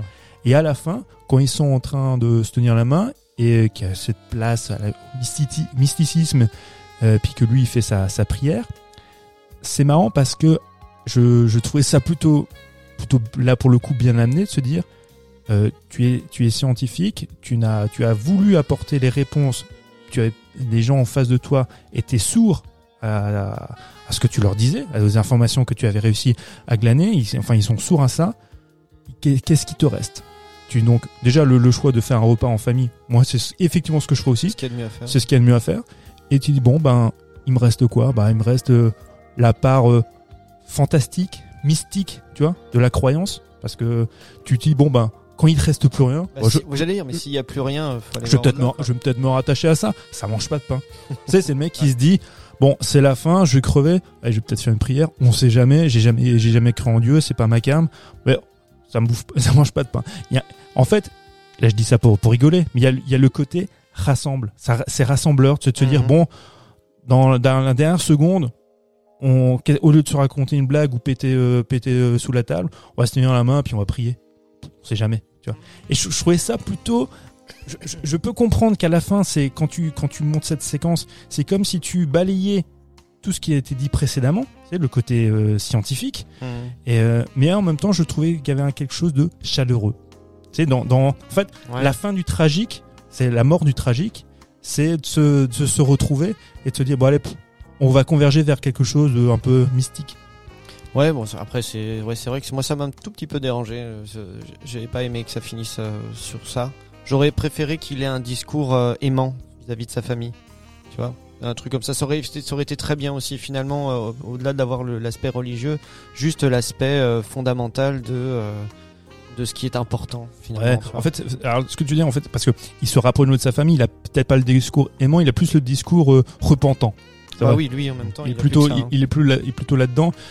Mais euh, bon après, moi je trouvais ça quand même beau de se retrouver avec sa famille, Oui, ses ça- amis, ça puis euh, La scène est quand même très forte. la scène est chouette parce que en, en plus cette- cette scène là, c'est moi j'avais peur justement de la pirouette humoristique qui va subvenir après. Vous savez quand À la fin, oui. ceux qui s'en sortent, C'était un peu particulier. Ça. Alors, ça, c'est c'est deux scènes post-génériques, c'est ça? C'est des Non, scènes post-génériques? la- la scène Parce qu'apparemment, il y a- c'est avant ouais. et la- la- la- l'autre, celle dont on va parler là, c'est post-générique. y a une- ouais, et je suis en fait j'ai pas j'ai pas regardé jusqu'à la fin donc je l'ai pas vu moi cette post cette scène post non non euh, Ah celle avec, avec Jonah Hill à la fin? ouais où il y a euh, Non, des avec Jonah Hill et avec ah oui, tu as raison, il y a deux scènes. il y a deux scènes Oui. post génériques Oui. Il y a, la toute dernière c'est Jonah Hill qui en fait lui bah c'est le seul survivant d'accord ce sera le seul qui va et qu'est-ce qu'il fait? Et ben en étant le dernier survivant le dernier homme sur terre il se fait une, une- enfin il se fait un un, petit, un petit, euh, je sais pas Comme- comment on appellerait ça maintenant. Mais Mike qui connaît ça mais euh, sur Instagram tu te fais une, une actu Instagram non un truc comme ça? Comment on appelle moi ça? je connais ça. Ouais, oui. ah une- un, un direct un, un Oui, reel ouais. un reel. Putain, reel. snap, un snap, c'est pas un ouais snap. ou un snap il fait un enfin snap, mais snoop. pourquoi vous me dites ça à moi? Parce que je fais pas de reel. Instagram. alors j'ai Ah, Instagram déjà, comme beaucoup de monde. c'est, Un quoi Un un reel. Ah bah voilà. C'est c'est un c'est un direct Instagram quoi. Ah bah voilà donc voilà, c'est ce qu'il un truc dans le genre. Alors, du moins tu t'y connais mieux que nous. Donc effectivement c'est c'est ce qu'il j'en ai fait. jamais fait hein je te le dis hein. oui mais c'est pas la question mec ne, ne, ne le prends pas mal ne te vexe pas un On- peu quand tu- même non mais tu, tu Parce que j'ai l'impression d'être euh, celui qui est apathique, euh, qui a Instagram et qui euh, et Mais qui euh, reste tout, derrière son écran alors que la Mais fin du monde approche. C'est pas du tout. Comme ça qu'on me- Regarde, tu fais de la raquette, tu fais plein de trucs. Mec, t'es un mec qui va, qui va dehors et tout. On n'est pas en train de Je dire vais ça. dehors. T'es, t'es rassembleur, c'est toi qui. Ah ouais, non, non, ok. mais pas, c'est pas du tout ce qu'on est en train de dire. On est juste que, en train de dire que t'es plus au fait euh, de ces choses-là. Ou d'accord. Bon, bref, en tout cas, tout ça, c'était pour dire que le film se, se termine sur euh, sur ça et que c'est plutôt rigolo de te dire que voilà, c'est la fin du monde, il reste un seul survivant et euh, le seul réflexe qu'il a, eh ben, c'est non pas de chercher à manger ou chercher à boire ou de savoir comment il va vivre, mais euh, d'envoyer euh, quelque chose qui n'arrivera à personne. Mais c'est ça, ouf, il y a plus de Enfin, j'imagine que de toute façon, il y a plus rien pour diffuser, donc euh, effectivement. Et- Mais il y a pas que Il y en a une, il y en a une où il y a 2000 personnes qui retrouvent, qui- 2000 Bah, ça, c'est personnes. la- Oui, c'est la solution des riches. Ah, la voilà, solution des riches, c'est la présidente euh, à la fin, d'ailleurs qui le propose à Leonardo DiCaprio, qui lui dit euh, écoute, voilà, nous on a une navette spéciale qui a été euh, fabriquée, c'est une navette qui va partir dans l'espace, on va être euh, cryogénisé. Et puis on va essayer, elle est programmée pour retrouver une planète qui Mais là, il, ressemblerait à la lui, re- nôtre. lui refuse. Oui, il dit non, mais moi je suis en famille, euh, c'est c'est là que je dois être, pas dans votre truc. Et justement, la finalité, c'est ça, c'est de te montrer que. Euh, alors, le- C'est comme quand... C'est comme quand je propose une sortie en raquette à Mathieu. Et lui peut rester chez lui, tu vois. Et parce que parce que je vais essayer de m'es- je vais essayer d'apprendre à manipuler Instagram. Ah, c'est pense- je pense qu'il y a des choses prioritaires. Autant pour moi. Ouais, de peur d'être mangé par un loup. Non, mais ce qui est, ce qui est- ce qui est hyper intéressant, c'est que donc c'est le fameux plan B. Mais c'est justement pour Et- montrer que leur plan B n'a n'a pas de sens parce que c'est ils arrivent euh, cul en Mais plus, oui. donc c'est bien pour montrer. euh, Et, métaphoriquement, c'est aussi hyper intéressant parce qu'on n'arrête pas de nous vendre ça. Un fameux ouais. plan B. bah, justement, donc, tu parlais d'Elon Musk. euh, Bah oui. Voilà. Exactement. Donc au lieu de se dire voilà, il y a une planète, il faut la sauver, il faut sauver l'humanité qui vit sur cette planète. Créons en plan A, B, C, D. les mecs en fait cherchent une alternative. Donc là, je vais citer le, un grand penseur qui s'appelle Margaret Thatcher qui disait There is no alternative. Bon, c'était pas pour le même sens parce qu'elle voulait dire autre chose, mais c'est ça. Il faut, dire- faut garder à l'esprit, les gars, il n'y a pas d'alternative. Et même si on a pour une minorité de gens, Ce sera pas pour nous. bah déjà ce sera pas pour nous. Et honnêtement, bah moi j'ai pas envie de partir avec euh, avec ces avec ces gens-là. Peu importe, ils m'adresseront pas la parole, je serai pas convié. Mais ce que je veux dire par là, c'est que ça n'a pas de sens, ça n'a pas d'intérêt. Nous sommes ici pour pour enfin, pour vivre sur cette planète et essayer de de nous sauver et de la sauver avec nous. c'est très propre à ce qu'on est devenu, c'est-à-dire de plutôt que d'essayer de conserver ce que l'on a, c'est une sorte de consumérisme en fait, hein, à l'échelle euh, de l'humanité. Mais c'est on est en plus une, de- une des seules races euh, qui s'occupe qui s'occupe pas vraiment de de sa pérennité dans le temps et tu vois ce que je veux dire? On, s'en- on, on est en train de consommer euh, comme des cochons là on est en fait à un moment donné aussi comment il s'appelle euh, dans Matrix l'agent Smith je sais plus dans lequel c'est il dit mais vous êtes en- quand il a une, euh, Morpheus captif il leur dit vous êtes une sorte de parasite Ah oui, c'est ça. Vous êtes vois, le vous êtes- cancer de ça. c'est oui, ça, oui, vous êtes c'est le ça. cancer de cette planète et c'est Ouais. exactement ce qu'on fait. On vit pas en symbiose avec notre Mm. planète, c'est-à-dire qu'on la respecte pas, on la laisse pas se renouveler. On est en train de pomper toutes les ressources qu'il y a. On est parasitaire et quand il y aura plus rien, eh ben on va aller. aille- On, on s'imagine qu'on va pouvoir aller ailleurs, quelque chose qui ressemble, qui aura ce dont on a besoin, de l'eau, de l'air, de machin, même qu'on terraformerait éventuellement. Mhm. C'est tellement loin de nous et en plus on n'y met même pas les efforts nécessaires. Tu vois ce que je veux dire? Parce que c'est toujours dans un but de faire du pognon. Et là en Mhm. plus c'est exactement ce qui se passe, c'est qu'au moment où donc on réalise et les gens qui sont en place pour prendre des décisions et qui ont les moyens de faire des choses se rendent compte que donc cette fameuse comète gigantesque est, en train de, de se diriger vers la Terre et va nous détruire. Ils ont deux possibilités, c'est-à-dire soit ils peuvent avoir une action euh, assez assez rapide, tôt, euh, c'est ce que va faire justement le, le- les, ce que vont faire les autres pays, c'est d'essayer de la dévier et de mettre leur énergie à juste essayer de se sauver. Tu vois, c'est beaucoup plus sûr comme plan. Et justement, quand le l'ersatz de justement de ça pourrait être un mélange de d'Elon Musk, de, euh, de- du mec de chez Apple là, et des machins Mmh. comme ça, des gars qui arrivent en disant attendez, nous on a fait une étude et ce caillou il vaut je sais pas combien de milliards de ses ressources, donc on va prendre Et le risque. hein. Non mais c'est juste, il dit on va prendre le risque. Alors il arrive avec ses certitudes et ses machins. Il dit mais on va sur la balance, on va quand même mettre l'humanité et je sais pas combien de milliards de ce que ça pourrait représenter. En plus en, en disant euh, son prétexte, c'est quand même qu'on va abolir la faim dans le monde. Ah, c'est ridicule quand même ce qu'il fait. Mmh. Et du coup, même si c'était possible de, le faire parce qu'il en a les moyens apparemment. hein, quand il envoie, c'est au début on a l'impression que c'est complètement fou, mais il a vraiment les moyens de ce qu'il propose. Parce qu'il a vraiment toutes ses machines, tout son truc, il va tout fabriquer. Mais euh, si son plan foire, c'est la mort assurée. Tu vois, donc à un moment donné, on aurait le, le plan, on aurait quand même pris quand même le plus sûr. Je dis, c'est pas comme si on avait, on perdait juste euh, euh, quelques centaines de milliers de dollars ou des trucs comme ça. On est en train de mettre l'humanité en jeu. Et c'est ce qu'ils font. Ils décident de, ouais, on va faire ce truc là finalement. Et moi, ce qui m'a plu, c'est quand donc c'est euh, c'est Mark Rylance qui interprète euh, donc c'était ersatz là de d'Elon Musk et compagnie. Il est terrifiant même dans son dans, son- dans sa posture et Bah, dans son et dans et dans son enfants, tu sais. ouais dans sa posture, dans son langage, dans son phrasé, tout est tout est tout est terrifiant chez ce mec-là. Mais parce que mais parce qu'il représente moi moi je trouve que c'est même pas tellement dans la caricature de ce qu'on bah de ces personnages là, de ces milliardaires, tu vois, de ces GAFA et il a ce sourire bright du mec rassurant qui en fait est terrifiant. Et moi, quand je disais que voilà, les Elon Musk, j'arrive pas à me souvenir comment s'appelle l'autre, Jeff Bezos et compagnie. Enfin, c'est tous des espèces de, de clones de ces gens-là très souriants qui, qui, en te souriant, te dire, va bien. on va t'entuber. mais ça va pas faire mal. Mais c'est, enfin, c'est, c'est très très inquiétant et c'est super bien euh, interprété par, euh, par, euh, j'ai déjà oublié son nom, Mark Rylance. Ah. Qui est vraiment formidable dans, dans le film. C'est la plupart, comme je disais, les personnages sont vachement bien écrits, sauf celui de Timothée Chalamet. Je, je trouvais un, Oui, peu, naze. ouais. Il apparaît il apparaît vraiment. Oui, à non la- mais oui, fin. oui, parce que pas, il- en fait, là pour le coup, il fait vraiment office de personnage un peu fonction. Mais bon, bref. En, en tout cas, autant autant on disait pour Matrix, c'est compliqué d'avoir un avis définitif sur euh, sur ce film-là, qui peut encore mûrir en nous. Mhm. Maintenant, euh, c'est quoi du coup votre avis vous sur Don't Look Up Maintenant, vous le conseillez ou pas? Bah oui, je peux le, Oh, moi, je le conseille. Moi, je, j'ai, voilà, j'ai passé, bah, j'ai pas, j'ai pas- c'est pas un film qui m'a, qui m'a, comment dire? C'est pas un film qui m'a appris euh, les tripes, tu vois ce que je veux dire, mais euh, j'ai trouvé très intéressant et dans effectivement à force d'en parler, tu te dis c'est un peut-être un film matriciel pour moi au niveau écologique. D'accord. plaisante. Ah, bah, si besoin de Look pour ça Je je- plaisante. C'est- C'est tr- c'est très euh, important ce que tu es en train de dire parce que moi c'est c'est euh, c'est des choses qui me qui m'animent depuis longtemps ce ce genre de, de, débat en fait où, où ça me ça me fait presque mal tu vois de me dire que on a beau ouvrir les yeux et se rendre compte est-ce que est-ce que je pèse quelque chose dans ce que je fais tu vois? Et je suis pas prêt non plus euh, je fais partie comme je pense énormément de gens pour plein de, de, choses comme ça dans notre société à à prendre les risques nécessaires euh, pour faire changer les choses. Tu vois ce que je veux dire? Et que, que dans une face à une certaine réalité de ce qui est en train de se passer pour plein de choses. hein. Ça peut être aussi euh, des pardon des conflits sociaux. C'est pas forcément non plus que lié à, à l'écologie, même si c'est un des problèmes majeurs. Mais il y a plein de choses pour lesquelles on est mis en garde euh, par de- des gens qui savent que ce soit, tu vois, là-bas ça va être des écologistes, des scientifiques, mais t'as aussi des économistes qui nous préviennent attention, ce que ce qu'on est en train de faire c'est pas très bon. On a d'autres euh, images de civilisation qui se sont écroulées. On a exactement les mêmes voyants qui s'allument et c'est pour notre Ouais. civilisation c'est pas bon. On va, on va pas s'en sortir comme ça.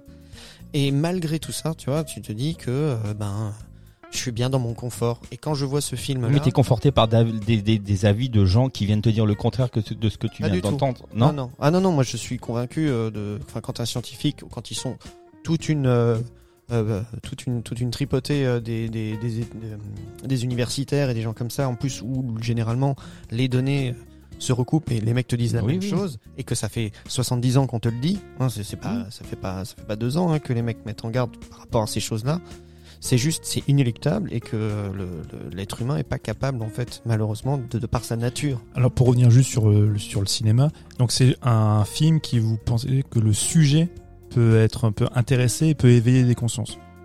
Non mais je, je, je, je suis un a- peu si- pragmatique. S'il y, hein, s'il y a une Si, si. analyse qui est faite après coup. Je Ouais. finis juste mon propos justement et à la fin de ce film, je me suis dit, je suis tout à fait d'accord. D'un côté, j'ai bien aimé les petits, euh, les petits moments de rire parce que les acteurs sont bons, parce que c'est bien écrit, parce que c'est drôle. Ça m'a aussi euh, pas ouvert les yeux parce qu'ils sont déjà ouverts, mais ça a remis une couche, si tu veux, sur tout ce que je pense de tout ça. Mais mis à part les petits efforts que je fais chez moi, ça va pas euh, me faire complètement changer d'avis. Est-ce que c'est vraiment un film qui est susceptible, comme tu dis, d'éveiller des consciences et de changer Peut-être. Je. Est-ce que c'était est-ce que c'était déjà la volonté du film? Je, bah, il y a une, oui, clairement. Comme je dis, je pense que oui, parce du fait de euh, de, de la participation De Leonardo DiCaprio à de l'écriture son- du Mm. film et au projet.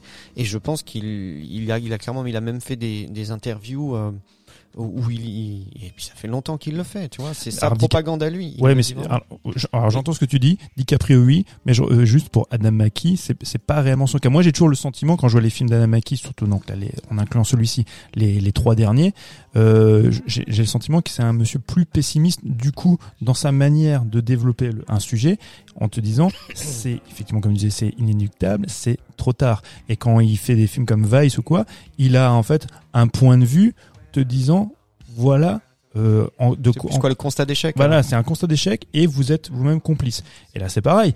Vous, spectateurs, vous êtes complice dans ce constat d'échec. C'est pas, j'ai toujours le sentiment que c'est pas pour éveiller conscience, même Pour si.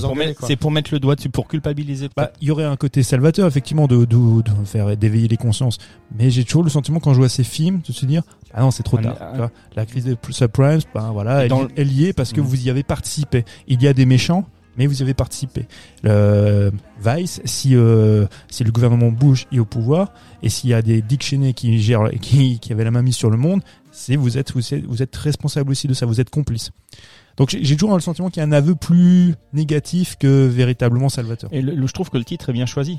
Ne regardez pas en l'air, enfin, ça c'est ce que ça veut dire hein, en anglais. Oui, euh, ne- ça. bah, ne- ça veut dire rega- rega- continuez comme vous faites et Bah parce que c'est à un moment donné quand il leur dit euh, mais regardez elle est là là comme elle arrive. Et du coup l'autre pendant donc la présidente et son gouvernement leur dit ne regardez pas en haut Ouais, ouais. regardez devant vous et avancez. C'est quand même dingue. Ça veut dire oh le bétail. Oui euh, c'est ça. ne- mettez vos ne- œillères voilà. ne regardez pas autour de vous et avancez parce qu'on vous dit que c'est ça qui est bon pour vous. Alors que l'autre dit euh, éveillez-vous regardez au-dessus de vous autour de vous ce qui se passe. Mais ce que Mathieu dit est très vrai aussi, c'est que je pense que c'est, enfin, c'est- plus ça pour moi aussi. Comme j'ai dit, je pense pas que ça réveille des consciences et Mhm. que ça sert vraiment à grand chose plus que ça. Mais il y a ce côté, on peut pas s'empêcher de se dire qu'on fait partie de, de tout ça, quoi. Le, le titre Don't Look Up, effectivement, c'est hyper intéressant parce que euh, j'ai le sentiment qu'il va à contre-courant de ce que de ce que charrient justement les complotistes. On va faire un parallèle avec euh, Matrix où il y a beaucoup en fait de, de complotistes ou même des gens qui sont souvent associés un petit peu à l'extrême droite, que dire nous, principalement c'est survenu aux États-Unis. Nous, nous avons pris la pilule rouge. Nous, nous voyons D'accord. nous avons vu, nous voyons la vérité. À vous de prendre la pilule rouge, arrêtez de prendre la bleue et regardez ce qui se passe. Et, euh, et dans ce film-là, donc quand il dit Don't le look up, c'est justement la frange des généralement des complotistes et des euh, de ouais de l'extrême droite américaine qui eux ne veulent pas regarder. Je trouvais ça assez marrant de se dire que parce que c'est un phénomène, euh, c'est pas un épiphénomène aux États-Unis, hein, tu vois, de, de ces gens-là qui ont repris, tu vois, cette thématique euh, de Matrix, dire voilà, on ouvre les consciences, on prend la pilule rouge. Comment Et il lui, s'appelle le groupe Q, Q QAnon? QAnon, c'est un. Vous connaissez, vous connaissez pas ce, Non. ce groupe complotiste américain QAnon? QAnon. Enfin, je te coupe, je suis désolé, mais j'ai. Non, non, non, mais t'as raison, c'est euh... merde, comment il s'appelle ce, ce monsieur-là justement qui. euh, Mais non, non, t'as t'as Et raison. qui disent qu'il y a le gouvernement euh, Obama, qui avait en plus il y a des lieux de pédophilie, des choses comme ça. C'est des Non, QAnon. QAnon. QAnon. C'est ça. Mais c'est- en fait, euh, c'est ça, leur, leur taux de leitmotiv, c'est c'est tous des, tous des satanistes, c'est satanistes et des pédophiles. En fait, euh, le, le monde est régi par ça. C'est une néodéologie, néoconservatisme. hein. Extrême droite, oui, voilà, c'est ça. Alors attends, Et j'essaie. ça, ça, ça, ça a euh, vraiment pris de l'ampleur aux États-Unis. Il y a, il y a vraiment beaucoup de monde qui croit à ça, quoi. Ouais, ouais, bah, Qui adhère à, à leur, à leur. euh, bah en, en fait, c'est c'est une, c'est une grande frange de, de l'électorat euh, Trump qui, qui se retrouve là-dedans. Mais alors bon, je, je- c'est c'est trop complexe en fait pour euh, pour euh, gloser là-dessus. Ouais, mais ouais. mais mais ce que je, ce que je veux dire par là, c'est que c'est c'est beaucoup de gens qui ont eu le sentiment d'être abandonnés tu vois, aussi par, par le gouvernement, qu'ils soient euh, qu'ils soient républicains, tu vois, ou, ou démocrates, et qui se sont rattachés à euh, un ben, un mec euh, qui a des, qui a une chevelure improbable, qui a le teint orange et qui va te dire que ce sont tous des pourris, mais que moi je, je m'intéresse à vous parce que moi je suis comme vous. Alors que Pour la mec- somme modique de 50 dollars, je vais vous expliquer pourquoi. Ouais, mais c'est ça. Et, et enfin, bref, les gens se rattachent à, à, à cette démagogie-là parce que parce que c'est beaucoup plus simple d'avoir l'impression d'être affranchi du système et de détenir la vérité. C'est pour ça que le complotisme, ça marche vachement bien parce que quand les complotistes et d'une certaine manière, je dis ça parce que moi, j'ai, je sais pas que j'en ai fait partie, mais j'avais une certaine inclinaison parce que j'ai une passion pour l'assassinat de Kennedy. Et quand tu vas là-dedans, quand tu mets le pif là-dedans, tu as toi-même le sentiment de détenir une vérité. Tu vois, moi, je sais des choses que vous ne savez pas. Moi, je suis affranchi du système parce que je suis plus intelligent que vous. Et c'est pour ça que le complotisme, ça marche, parce que c'est te donner le sentiment que tu es éveillé et que tu es brillant et intelligent. Non, c'est juste que tu as, voilà, c'est juste que tu as détourné ton regard pour euh, te noyer dans quelque chose d'autre et qui est pas beaucoup plus euh, révélateur ou beaucoup plus signifiant, mais qui, euh, enfin, qui te caresse un petit peu dans le sens du poil. C'est toujours difficile de savoir si tu es détenteur de la vérité ou pas. Bah, Tu vois ce que je veux dire? C'est juste un regroupement de, de faits qui fait que tu fais une analyse normalement et que tu dis, bah voilà, moi je pense que, bah, c'est ça. Après, le problème, c'est de- quelle est la source.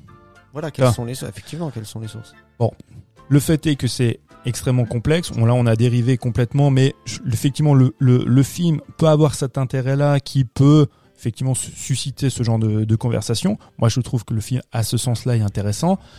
Je suis surpris de, de proposer un, film de ce genre-là, avec ce sujet-là, à Noël. par Netflix. C'est la- vraiment la grosse vitrine quand même de Netflix pour cette fin d'année. Après, je peux y voir un lien parce que c'est, bah, ils l'ont aussi sorti là, il avait déjà sorti l'an dernier. C'est euh, Death à 2021. Ils avaient, ils avaient sorti Death 2000, à l'année 2020. Euh, on peut y voir des ponts aussi, tu vois. C'est, c'est le, c'est aussi Netflix qui, euh, qui met en avant son côté. Des fois, c'est ça qui est un peu rigolo parce que Netflix c'est quand même des milliards qui des fois met en avant son côté, euh, comment dire. Euh, anticonformiste d'une certaine manière mais là anticonformiste quand même gentil hein. Mmh. Ouais, est-ce que c'est pas aussi un peu euh, catharsique justement ça? Tu vois, c'est-à-dire tu regardes un film comme ça, t'es là, ah ouais, oh, à la fin du film, pff, ouais c'est clair, c'est vrai. Hein. Bon, on oui va c'est boire ça un acheter coup. une conscience Mmh. ouais. Puis après tu te dis bon bah on va boire un verre quoi. Ouais, c'est ça. Voilà. Et du coup tu t'es fait du bien en regardant euh, tout le mal qu'on peut dire de ce qu'on fait, ce qu'on a fait de notre monde ou ce qu'on est en train d'en faire. Et puis bon, on continue. Mais en termes de voilà, c'est c'est vrai qu'on a beaucoup dérivé, mais c'est déjà le point positif, c'est que ce- ça va peut-être engendrer ce genre de discussion. C'est toujours positif. Oui, oui. des gens qui discutent. Et euh, écoute, pour une fois, gros casting. Et euh, moi, j'ai trouvé que c'était un bon film. J'ai passé un bon moment. Euh, voilà, j'ai eu de l'émotion, j'ai eu plein de trucs sympas. Et puis euh, Moi aussi, voilà, c'est à regarder, euh, franchement, avec plaisir. ouais. c'est clair. Non, c'était cool. Sans le, sans le défaut technique Ouais, sans- de Netflix. Écoute, on regardera juste après quand même pour voir. euh, mais Ouais, mais, mais je, oui, je, oui, on regardera. Peut-être, franchement, je pense que c'était juste euh, au démarrage du film. Enfin, au lancement du film. Parce que je suis pas le seul à. j'ai une question pour vous deux, les gars. Parce qu'on a fait, euh, on a fait une petite émission sur Noël. Et moi, je veux savoir, est-ce que vous avez regardé vos films de Noël Vous avez regardé un truc Ah oui, moi Ouais. j'ai regardé le, le, le Noël de Mickey. Oui, toi, tu nous as envoyé une Du photo. coup, Mike l'a regardé Moi, je l'ai aussi, regardé il n'a aussi. pas aimé du tout. Pas aimé du tout. Alors, Quoi, je comprends la. Mickey je- le jeu de Mickey, hein, moi aussi. Non, non, le jeu de Donald. Non, non, non, mais j'ai, j'ai, euh, j'ai, comment dire. Comment ça Alors je comprends parce qu'on en a parlé tout à l'heure Mathieu et moi de la, la morale et, voilà de la- du personnage qui change et qui devient gentil enfin voilà tout, tout ça tout ça. Euh, il me dit que c'est le propre d'un conte et là c'est un conte de Noël donc euh, forcément j'ai été un peu euh, je suis pas habitué à ce genre de de, de, de brouhaha il y avait il y avait beaucoup de bruit dans ce film là beaucoup de cris je sais pas si tu l'as vu toi? Il y a très longtemps. Enfin, je sais pas, il y a beaucoup de personnages qui, qui, qui, qui gueulaient surtout, je sais pas, j'en sais rien. Enfin, et j'étais déçu de la voix initiale, alors, de la voix utilisée pour euh, Donald Duck. Parce que c'est pas la voix qu'on connaît. Toi, tu connais la voix de Non, non, moi je connais, mais, mais c'est, mais c'est la voix que je... Donald. Non, non, ça passe pas au micro. Non, mais ce que je disais à Mike, c'est que, enfin, je, je peux entendre ce que dit Mike par rapport au C parce que ça, ça crie beaucoup, mais le, le côté exubérant ou le côté criard qui a, bah, c'est inhérent au personnage de dessin animé. Alors, Mhm. et en- en plus, je disais à Mike, j'ai le sentiment que dans un Disney, c'est quand même amoindri, c'est par rapport, par exemple, à du Tex Avery ou, ou ce genre de choses. Et euh, je pense que Mike l'a regardé trop avec un, un regard d'adulte. Je pense. Et c'est typiquement, c'est enfin c'est un dessin animé, c'est un conte et un conte avec une morale. On est chez Charles Dickens, euh, enfin même si chez dans dans l'œuvre de Charles Dickens, c'est quand même beaucoup plus sombre. hein. Euh, là là c'est quand même assez rayonnant, assez joyeux. Et euh, moi je trouve ce Et dessin ça dure animé que formidable. 26 minutes. Oui, c'est ça, c'est assez court.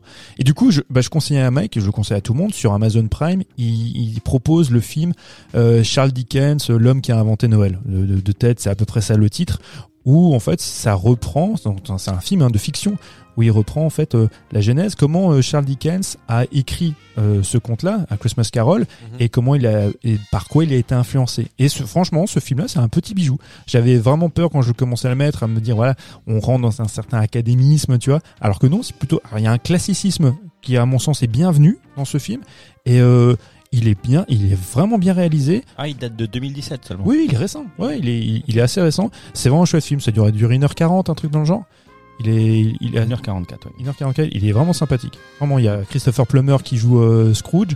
Euh, parce que effectivement il y a les, euh, les archétypes les, tu vois, de, de ces personnages de fiction et parce que euh, les personnages de fiction lui parlent aussi tu vois ils résonnent en lui enfin c'est vraiment vraiment un chouette film je sais pas si tout est vrai il y a des choses que je sais qui sont qui sont vraies parce que j'ai je m'étais intéressé à un moment donné à Charles Dickens.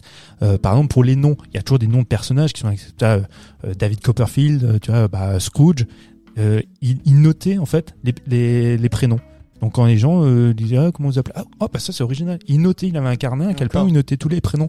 Et, et dans le film on, ils reprennent ça. Et c'est vraiment vraiment chouette. Non non il y a plein de plein de trucs euh, super intéressants dans ce film.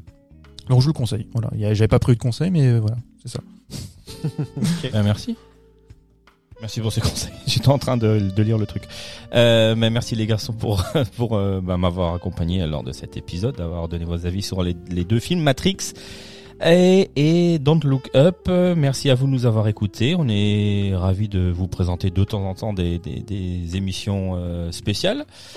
Et puis Mathieu il fait les gros yeux parce qu'on arrive à, Ah, à presque deux heures d'enregistrement. Ah oui, parce qu'en fait, il était prévu qu'on fasse une heure d'enregistrement pour de l'actu. On est quasiment à deux heures, donc c'est une émission euh, lambda, Voilà, cla- classique, cla- quoi. classique. En tout cas, voilà, de temps en temps, on vous fera des émissions spéciales sur des actus ou autre chose, euh, sur des événements, enfin voilà, des, des choses comme ça. On se prive, on se privera pas. Il y aura, il y aura toujours nos émissions euh, bimensuelles euh, qui sortiront et de temps en temps euh, des émissions spéciales. Alors j'espère que vous serez fidèles à, à l'émission de la nuit américaine. Merci de nous avoir suivis. Vous pouvez nous retrouver sur tous les réseaux sociaux, sur toutes les plateformes de streaming, la nuit américaine, le podcast. Et n'hésitez pas à interagir avec nous, nous envoyer des messages, euh, etc., etc. Et puis euh, noter et euh, commenter sur Apple Podcast. Euh, ça nous fera bien plaisir. Et euh, j'espère que vous avez passé de bonnes fêtes de Noël. Nous, eh bien, on vous souhaite une bonne année. On se retrouve l'année prochaine. Bye bye. Ciao ciao. Ciao.